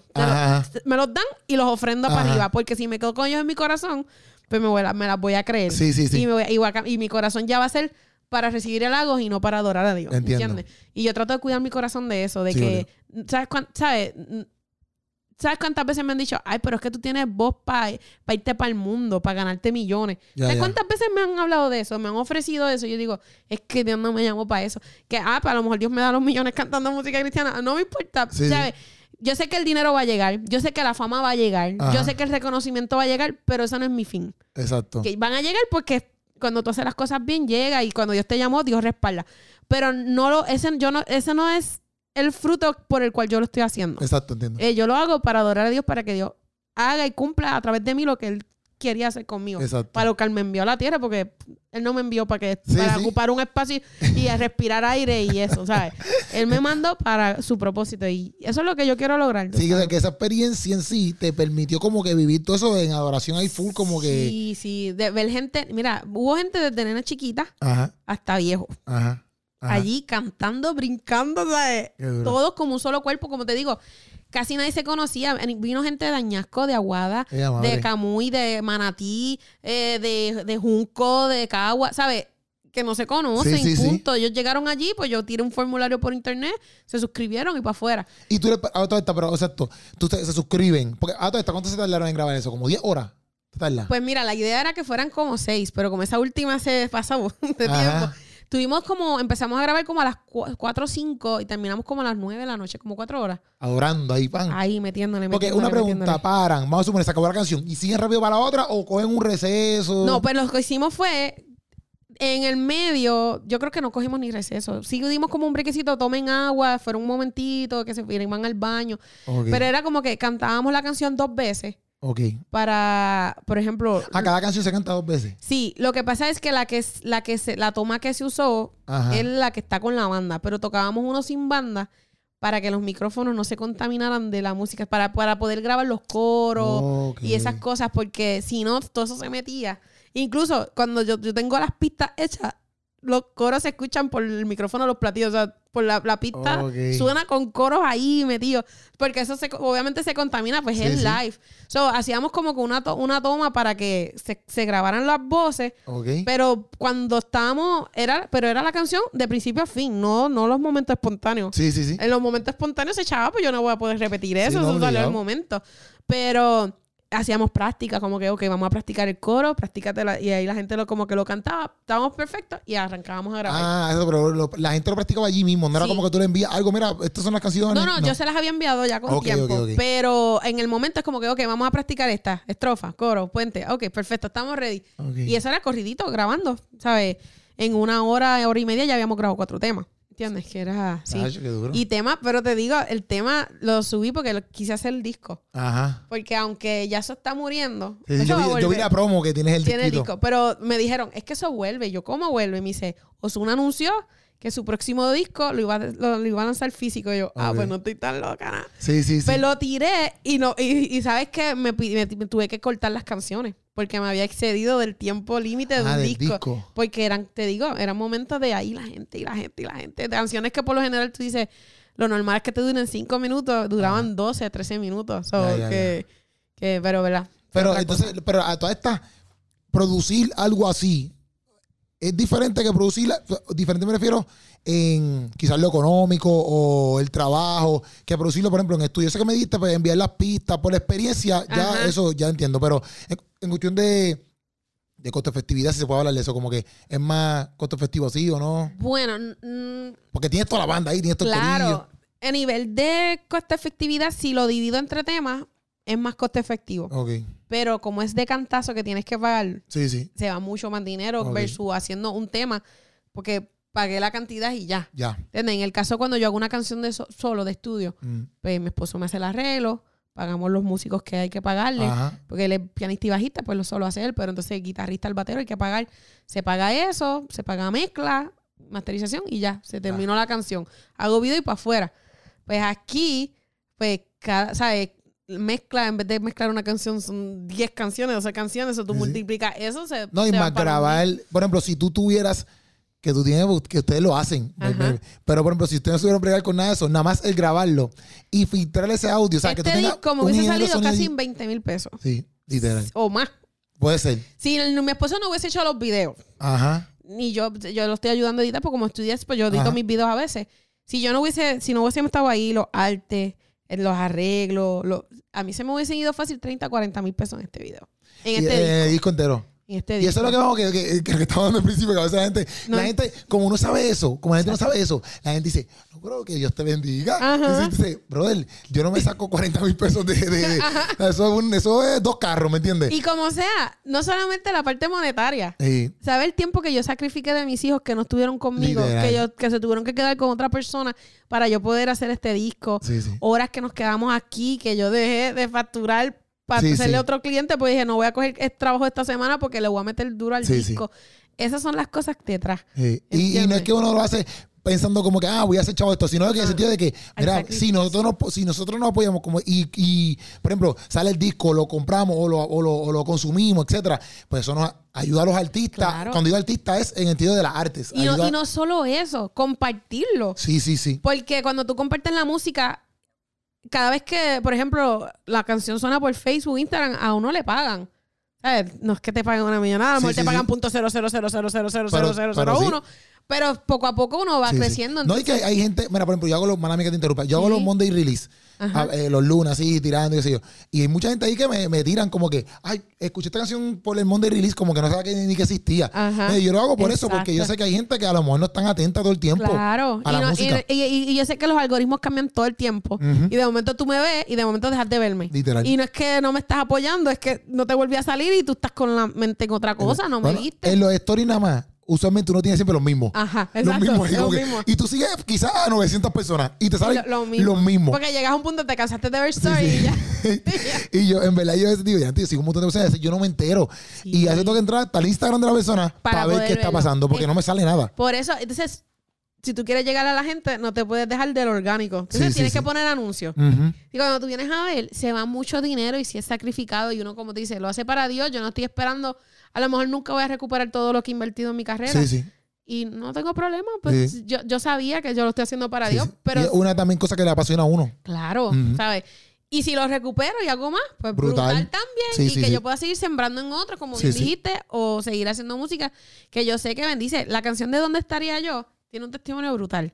Esa canción, a mí me iban a entrevistar una fecha, pero algo pasó la semana antes que me dijeron, mira, necesito adelantártela porque la persona que venía hoy no viene y no tengo quien, ¿sabes? A quién entrevistar. Ajá. Y yo, pues tranquila, yo, yo vivo al lado del canal, yo voy, ¿sabes? Yo vivía Ya. literalmente a un minuto del canal. Voy, hago una entrevista. Yo no sé por qué pusieron mi número de teléfono como contacto. Este, pues yo no lo doy porque Ajá. nunca sé quién te vaya a llamar, tú sabes. Hay gente bien, pero hay gente que está... Sí, sí. Eh, vienen y me llaman al otro día. Mira, una mujer, pero, pero bataca llorando. Tú eres la muchacha que salió en la televisión. Y yo, sí. Pues yo dije, pues me supongo, yo ni sabía que la entrevista había salido salida. Y Ajá. yo, pues sí. Y empecé a llorar. Y me dice, yo estaba echándole gasolina a mi casa para suicidarme cuando tu, salió- tu canción salió por televisión. Porque salió por Telemundo, no fue que ella tenía un canal cristiano. Estaba en Telemundo pues, y salió la canción. ¿qué? Y ella estaba a punto de suicidarse. Y me dice, tu canción, yo no sé qué pasó. Y ella no conoce de Dios. Ella, su- ella me contó, mira, toda mi familia es santera. Yo no sé qué es lo que, yo no sé qué es Dios, yo no sé qué, ¿sabes? Yo lo que conozco es la santería. Pero yo no sé qué tiene esa canción que no me dejó suicidarme. Vete para porra. Sorprendente. Y yo fui y me dice, por favor, yo te quiero conocer, me dijo. Y yo, pues dale. Y me dice, yo me, voy, yo me vuelvo a la República Dominicana porque ya la iban a deportar. Ya tenía cáncer terminal y la iban a volver a, a a deportar para allá. Estaba ilegalmente aquí. Y digo, dale, yo te voy a conocer. Y fuimos con mi pastor. Y mi pastor dice, pues mira, te quiero traer estas cosas. No, no, yo no quiero nada de eso. Yo quiero que tú me cantes la canción de nuevo. Yo le canto la canción en medio de la carretera y esa mujer se tiró a llorar otra vez. Y me dice, yo no sé, pero yo quiero aceptar al Señor, me dice. Y allí oramos por ella. Y yo no sé si se murió, si llegó bien a República Dominicana. Yo solo sé que si por esa nada más tenía que existir esa canción, ya yo la hice. Y a veces Obligado. pensamos en masa, en los Ajá. millones, pero de esas vidas que tú no sabes que tú estás tocando, gente que está pasando un momento tan particular, la de nada me separa. Ajá. Una mujer me dijo, tú no sabes cómo esa canción me llevó sobre el proceso de la muerte de mi hijo de 16 años. Murió en un accidente y esa canción la escuché, salió para esa temporada y tú no sabes cómo esa canción me sostuvo durante esa muerte de, mi hijo. O sea, cosas así que tú escuchas y dices, ok, es Dios, ¿sabes? Sí. Es comprometerse con Dios. tú me estás dando un mensaje para alguien que necesita escuchar y saber, poder conectar contigo aún en el momento más duro. Y no es liviano. No, Sí. no es que me vean, no es que me, me reconozcan, no es los números en TikTok, no es los Ajá. En TikTok no tengo nada, casi números, pero no son los números en las redes. Es, es que tú cumplas un propósito que Dios te llamó. No entiendo. Y, y en verdad es sorprendente porque, exacto, como que esas son las cosas que nosotros, por ejemplo, yo hago videos de comedia y son las cosas que no, no, no todo el mundo te escribe eso, ¿ves? A mí me han escrito cosas no tan, esas son bien, impacta- bien Sí. impactantes, ¿me entiendes? Pero son cosas que literalmente a veces uno, yo digo, yo te escucho por ejemplo ahora mismo diciendo eso y yo Ajá. digo, por eso es que yo tengo a veces la inquietud de que yo tengo que seguir haciendo esto, porque a veces yo digo, yo, no cuestionándole a Dios, pero a veces yo digo como que diante de Dios, como, vamos a poner cuestionándole a Dios, vamos a Ajá. así. Pues yo digo, diante de Dios, yo estoy haciendo esto, yo hago lo otro, como que, pero algo que yo tengo que hacer porque es como que yo no me, yo no puedo irme a trabajar Ajá, a un sitio, no porque no quiera trabajar, porque yo sí tengo que trabajar trabajo, claro. pero yo siento que tengo que hacer esto. Entonces, y a lo mejor yo puedo decir, pues, pues la entrevista a lo mejor no llegó a tantos números, exacto, puedo pensar así, o qué Ujú. sé yo. Pero a la misma vez, exacto, es una persona que a lo mejor ya eh, ese podcast le ayudó a XY cosas. Claro. O ese, exacto, ese video reacción que hicimos que es- nos estamos reaccionando un video, se rieron y esto, ¿me entiendes? Entonces, te escucho y piensas tanto en eso, pues es como que me analiza y dice, por eso que tú tienes que seguir haciendo esto. Claro. ¿Ves? Porque Claro. tú no sabes a quién tú estás hablándole, ¿me entiendes? Tú no sabes a quién está escuchando tu canción, ¿me entiendes? O, o alguien que necesitaba reírse porque Literal. estaba pasando mal en su trabajo y tú le alegraste el día y le cambiaste la percepción. Un chiste que dijiste y una enseñanza que dijiste en forma de chiste, pero le cambió su percepción de Dios es más, Dios es más que, Sí. que ¿entiendes? Y, y, y, por ejemplo, cuando tú dijiste lo de la muchacha que te llamó, ¿verdad? Y que todo eso, como que a mí me sorprende porque una vez yo escuché como que un... Estaba leyendo un libro y decía que la historia de Pinky Cero, yo creo que Alex San Pedro el que lo dice en el libro, no me acuerdo ahora. La cosa es que él está diciendo como que ah, eh, Pinky Cerebro siempre eran dos ratones que querían conquistar el mundo. Como que siempre los episodios son vamos a conquistar el mundo. Pinky, Ajá. Pinky, celebro, bro, bro, Literal. bro. y, y yo decía, es verdad, entonces él decía, pero ellos nunca conquistaban el mundo, como que ellos nunca lo lograban, nunca lo lograban. Y él decía, mira, tú te puedes juntar tú, dos más, cien más, mil más, y no van a conquistar el mundo, como que nunca lo van a poder hacer, tú no vas a poder cambiar las mentes del mundo mundo. entero, es demasiado grande, no lo vas a poder hacer. Pero él decía, pero tú puedes cambiar el mundo de una persona. Ajá. Y yo decía, Y vete, y decía, vete para la porra. ¿Sabes? Porque literalmente, quizás tú no llegaste al mundo, vamos a ponerlo entero, pero tú llegaste a un mundo que fue el de esa persona. Esa persona, claro. Literal. Y, eh, yo, yo también lo, lo aprendí. Yo vi una vez, no sé si lo has visto, es un video que ponen de una gente haciéndole y llamando unas una, una oveja No. y la oveja pff, Hacen lo mismo. No, No, no, no ignorándolo. Ah, ok. Y de momento viene el pastor de las ovejas. Les hace exactamente el mismo sonido y las ovejas salen corriendo para donde él. Sí, no lo he visto. Pues ese video a mí me impactó porque es como la Biblia, la Biblia dice, las ovejas oyen mi voz y me siguen. Ok. Sí, sí, sí. O sea, están, ponle cinco personas haciendo el mismo sonido, gritándole a las mismas ovejas, pero el que las pastoreaba y las cuidaba fue las únicas que ellas reconocieron su voz y fueron corriendo a donde él. Mientras tanto, ignoraron. Digo, hay gente que está codificada para escuchar tu voz, literal. no van a escuchar la mía. Literal. ¿Cuánta gente cristiana hay que canta? Un montón. Muchísima. y la señora, Dios le codificó sus oídos para mí. Literal. Y si yo hubiese. eh, Entonces, ahí, ahí- eso, eso fue para mí la enseñanza de, de diantre, hermano, que, que mucho M yo comí cuando dejé- dije que no quería volver a escribir. Si yo no hubiese vuelto a escribir, esa canción no iba a nacer y esa persona. Yo iba a guardar provisión. Yo sé que Dios iba a guardar provisión, pero la oportunidad de que con una canción tuya, una persona, una vida. Mira, yo con esa canción, yo fui a los medios de televisión. Esa yo hice un media tour en los medios seculares y tuve ver a la gente que no, que no sirven a Dios con sus Ajá. ojos aguados. Esta canción tiene algo que me conmueve. Ajá. ¿Sabes? Lloran, ¿sabes? Que ellos están como que, ah, sí, cuéntame, ajá, la canción, ajá, dame tus redes, ay, gracias. Esto", y ya. Ajá. Y dije, ver gente Mira, y sobre todo, yo hice esta canción en la Catedral de San Juan. Ok. Una catedral católica. Ajá. A mí me cayeron chinches y yo, "Pff, que se chave. Sí. Y yo, pues, yo sentí que ese era el lugar. Ah, Después que Dios, después que Dios me apruebe, y no es que voy a estar ahora la rebelde, y él Sí, hice la sí, rebelde. entiendo, entiendo. Pero es que si uno se deja llevar para agradar a los hombres, entonces tú sabes cuántas veces voy a estar desobedeciendo a Dios. Sí. Canta, Yo hice- No, es verdad. Yo hice, yo hice, yo hice, una yo hice un, un beat de comedia con prédica en una iglesia católica. pues. Después de, de, de sacerdote hizo todo. Ajá. Y yo estaba tan asustado y decía, ¿qué rey yo voy a hacer aquí? Y yo vengo de familia católica. Mi, familia sí, que ya católica, tienes y- trasfondo. Ajá, pero yo decía, porque yo no estoy acostumbrado a ver eso en una iglesia católica. No, no. Decía, lo que yo voy a hacer aquí ahora mismo no, Se nunca yo he visto, yo nunca he visto No, eso. pero es que sobre todo es que volvemos a la legalidad, al legalismo de... ah, y yo dije, es que yo me veo cantándola allí. ¿Tú sabes que Sí. el privilegio que ningún cantante, Literal. ni cristiano ni secular, ha hecho un Sí, video musical en la Catedral de San Juan, que es una catedral espectacular. Literal.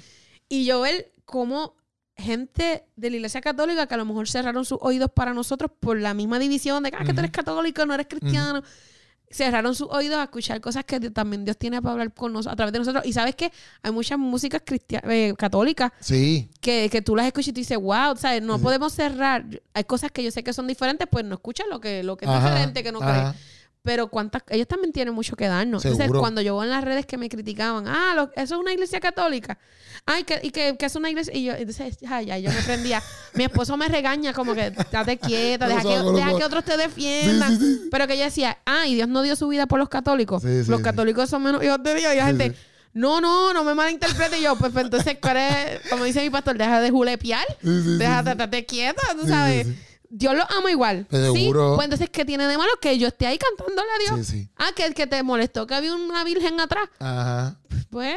Sí, Entonces, no, es que si- tú- Y si lo hago en un sitio donde practicaron santería la noche antes, Ajá. ¿no te molesta? Eh, Eh, pues, si me voy a un caserío, ¿sabes? Porque a veces la gente, ah, pues está en un caserío, que sé, no, Sí, no, sí. o está acá, no. Y yo, chico, donde Dios está, donde sea. sí, literal. Pues si, si quiero meterme en este sitio, pues me meto. Si me quiero meter en el, en el punto de droga a cantar, pues canto en el punto Sí. de droga. Si Dios me envió, ¿verdad? Pues si Dios no me mandó. yo te entiendo lo que tú me quieres decir. Sí, sí, porque Dios te está mandando a ti. Ajá. ¿Me entiendes? Eso, eso es literal. Y, y ahorita dijiste algo de, la, de cuando la, como que las personas, por ejemplo, yo lo veo como que mis panas, como que a veces digo, yo sé que, yo, yo, yo, yo, digo, yo, sé, yo digo, yo a veces pienso que mis panas no se van a convertir tanto porque yo les hable. Yo pienso que lo que ellos ven en mí, ellos sí le hacen, ¿verdad? Claro. Ellos como que ven, de antes que Ropi se convirtió, ¿me entiendes? Como que nosotros estábamos todos bangueando, bebiendo, Ajá. fumando, y que Ropi lleva ahí ya metido un par de años, ¿me entiendes? Ajá.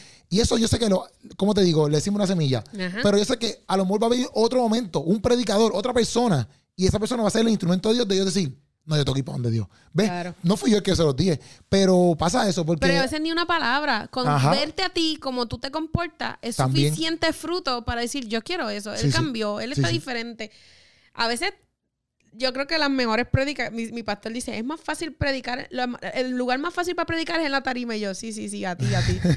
Pero me dice, pues que claro, aquí tú estás con tu pueblo, donde sí. tú te pruebas de verdad y tienes que predicar a Dios cuando viene el momento duro y tú te tienes que manejar frente a alguien Literal. que tú no estás abriendo la Biblia y diciéndole Dios te ama, sino que te tienes que manejar en lo, en lo cotidiano. Ahí es donde es difícil predicar y ahí es donde nos colgamos a veces. Sí, sí, sí. Ahí es donde más tú tienes que mostrar a Dios. No es aquí, porque cualquiera no, habla bonito, sí, obligado, los pero- demonios creen y tiemblan, Sí, tú sabes. Es allá donde no te están viendo. Por eso es que yo digo, la iglesia...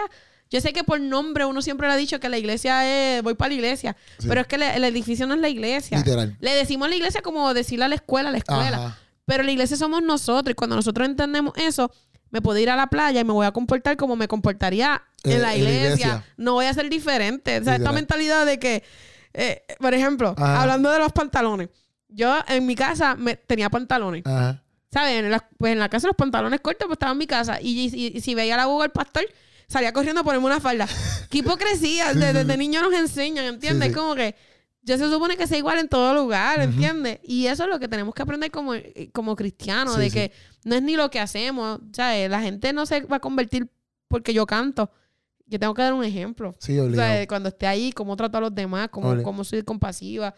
Eh, yo creo que de eso se trata la No, obligado. Eso, eso, es, eso es la acción, la acción. Bravo, la fe sin obra es muerta. Y bueno, el texto dice como que muéstrame tu, tu fe sin, como que sin obra, algo así, lo, para- Ajá, lo estoy parafraseando, pero es lo mismo como que tú no, eres, tú no eres salvo por obra, obviamente, pero, pero tu obra habla. Pero, eh, tu obra habla. ¿me hablan entiendes? más que las palabras. Sí, sí, sí, literal, literal. Entonces, tengo aquí, a ver, yo, yo entiendo que hemos hablado bastantes cosas que yo te quería preguntar. Ah, este, antes de preguntarte esta, a ver, eh, ok, ya tengo todas estas aquí, estamos activos, estamos activos, que no se me queden, que no se me queden, porque después se me quedan. Que podemos hacer después siete podcasts más. Seguro. Este, estamos aquí esto, pa.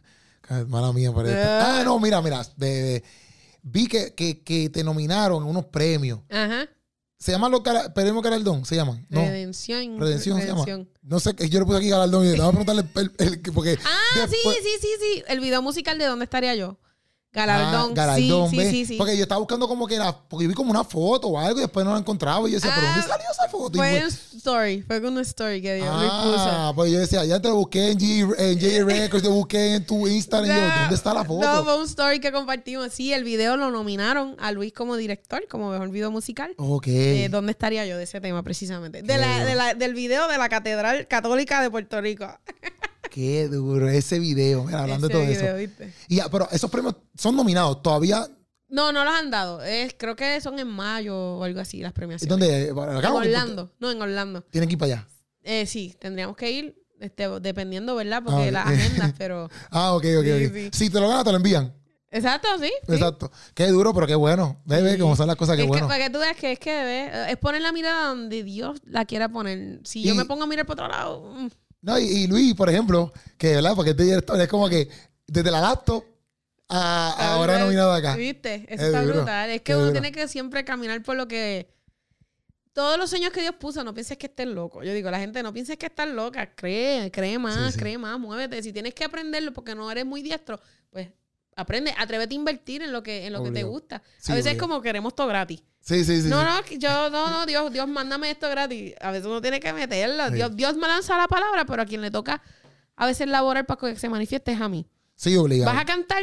Ok, que llegue el micrófono a mí. Sí, sí, sí. Y tú ahí como que, mira, eso no va a pasar. No va a tienes que pasar. cogerlo, tienes que buscarlo. Dios me habló que iba a llegar a las naciones, que es lo primero que tengo que hacer. Crear música para que por lo menos, como te decía ahorita, Ajá, se escucha Llegue ya. allá. Exacto. pues ya con Exacto. eso estamos cumpliendo. Exacto, exacto. Entonces, planes ministeriales para el futuro, qué es lo que viene. Bueno, ya, ya hablamos del tema que viene por ahí Sí, pronto. el, el- ahora ya, ya el tema nació, NASA lanzó, lo que sale pronto es el disco completo. Ok. Este, vamos a seguir lanzando por lo menos dos o tres sencillos más. Pero estaba hablando del tema, yo estaba hablando del tema de inglés. Que Oh, oh, sí, es verdad. Sí, sí, sí, sí, sí, sí. Pero no voy a decir el nombre aquí. No, está bien, perfecto, no, no. el- el hint. Este, pues eso viene pronto. Viene otro tam- también otra colaboración en portugués que vamos a estar haciendo. Ok. El lanzamiento del disco. Tengo un par de viajes ahora pendientes. Este, voy a estar en Miami próximamente allá. Cuando dices viajes, porque vas a estar cantando por allá. Ministrando, sí. Y entonces, pues mi meta es este año más adelante hacer otro disco más. Ok. Obviamente no para lanzarlo este año. Live. lanzarlo- la otro live. Otro. Sí, no, ya, ya, yo voy a seguir ¿Te gustó haciendo así? live privado. Sí. La, la, la dinámica que se da, la esencia que se da, digo, es demasiado poderoso como para no hacerlo. No es que estoy diciendo que no voy a hacer más discos de estudio, Sí, van sí, a seguir Pero saliendo. por ahora te vas a mantener en eso. Sí, pero Sí, sí. creo que esta temporada eso es lo que va a tocar hacer. Así que vamos, ya mismo me tengo que. Primero, eh, obviamente estábamos metiéndole a toda la postproducción del disco, o sea, y no hemos tenido break de hacer nada más. Este, pero eh, ya mismo me siento otra vez en el estudio a, a- a separar canciones que entienda que pueden ser para el live. Y entonces, pues, ya mismito ya se enterarán la- cuando haga la, la convocatoria. Vamos a grabar, vamos a grabar otra vez. A hacerlo. así ¿Entiendes? que- Pues está duro. Mira, esto fue el podcastazo con Yelisa Cintrón. Oye, mira, pendiente a sus redes sociales. Búscala en las redes sociales, streamen la música, caramba. Vayan a YouTube, suscríbanse a su canal. ¿Tú me entiendes? Mira, para apoyarnos. ¿Me entiendes? Claro. Compártelo con tus amistades porque Yes. si te ministró la canción o tú sabes que alguien está pasando por algo en específico, Ajá. tú le puedes decir, mira, chequeate esta canción. ¿Me? Son cosas que podemos hacer. Y que hay de todo. Ajá. Allá está reggaetón, no Ahí se está, equivoquen. Ahí está. Tóquenla en la iglesia. Eh, un- un También. cu- antes que empiece el culto, a veces ponen, no, no ponen nada malo, pero a veces nosotros con los cultos ponemos, por ejemplo, yo pongo a veces mucha música urbana, pero Claro. bueno de vez en cuando también poner Seguro. Eh, temitas así de worship de, de nosotros mismos, esto es Puerto Rico, caramba. Este, Hay tiempo para todo. Seguro, seguro, seguro. O sea que pendiente, mira, pendiente mucho a Elisa Cintrón, estamos activos. Gracias por estar en podcastazo. Gracias por J, JE Records Yes. por dejarnos, mira, producir aquí. Este, y nada, mi gente, pendiente de esa página de, de, de, de JE Records, ¿verdad? En Instagram los pueden buscar para que puedan grabar podcast, fotos, muchas cosas. Entran en la página y ahí está. Y gracias por estar aquí en este podcastazo. Se les ama, Corillo, y nos vemos. Yes.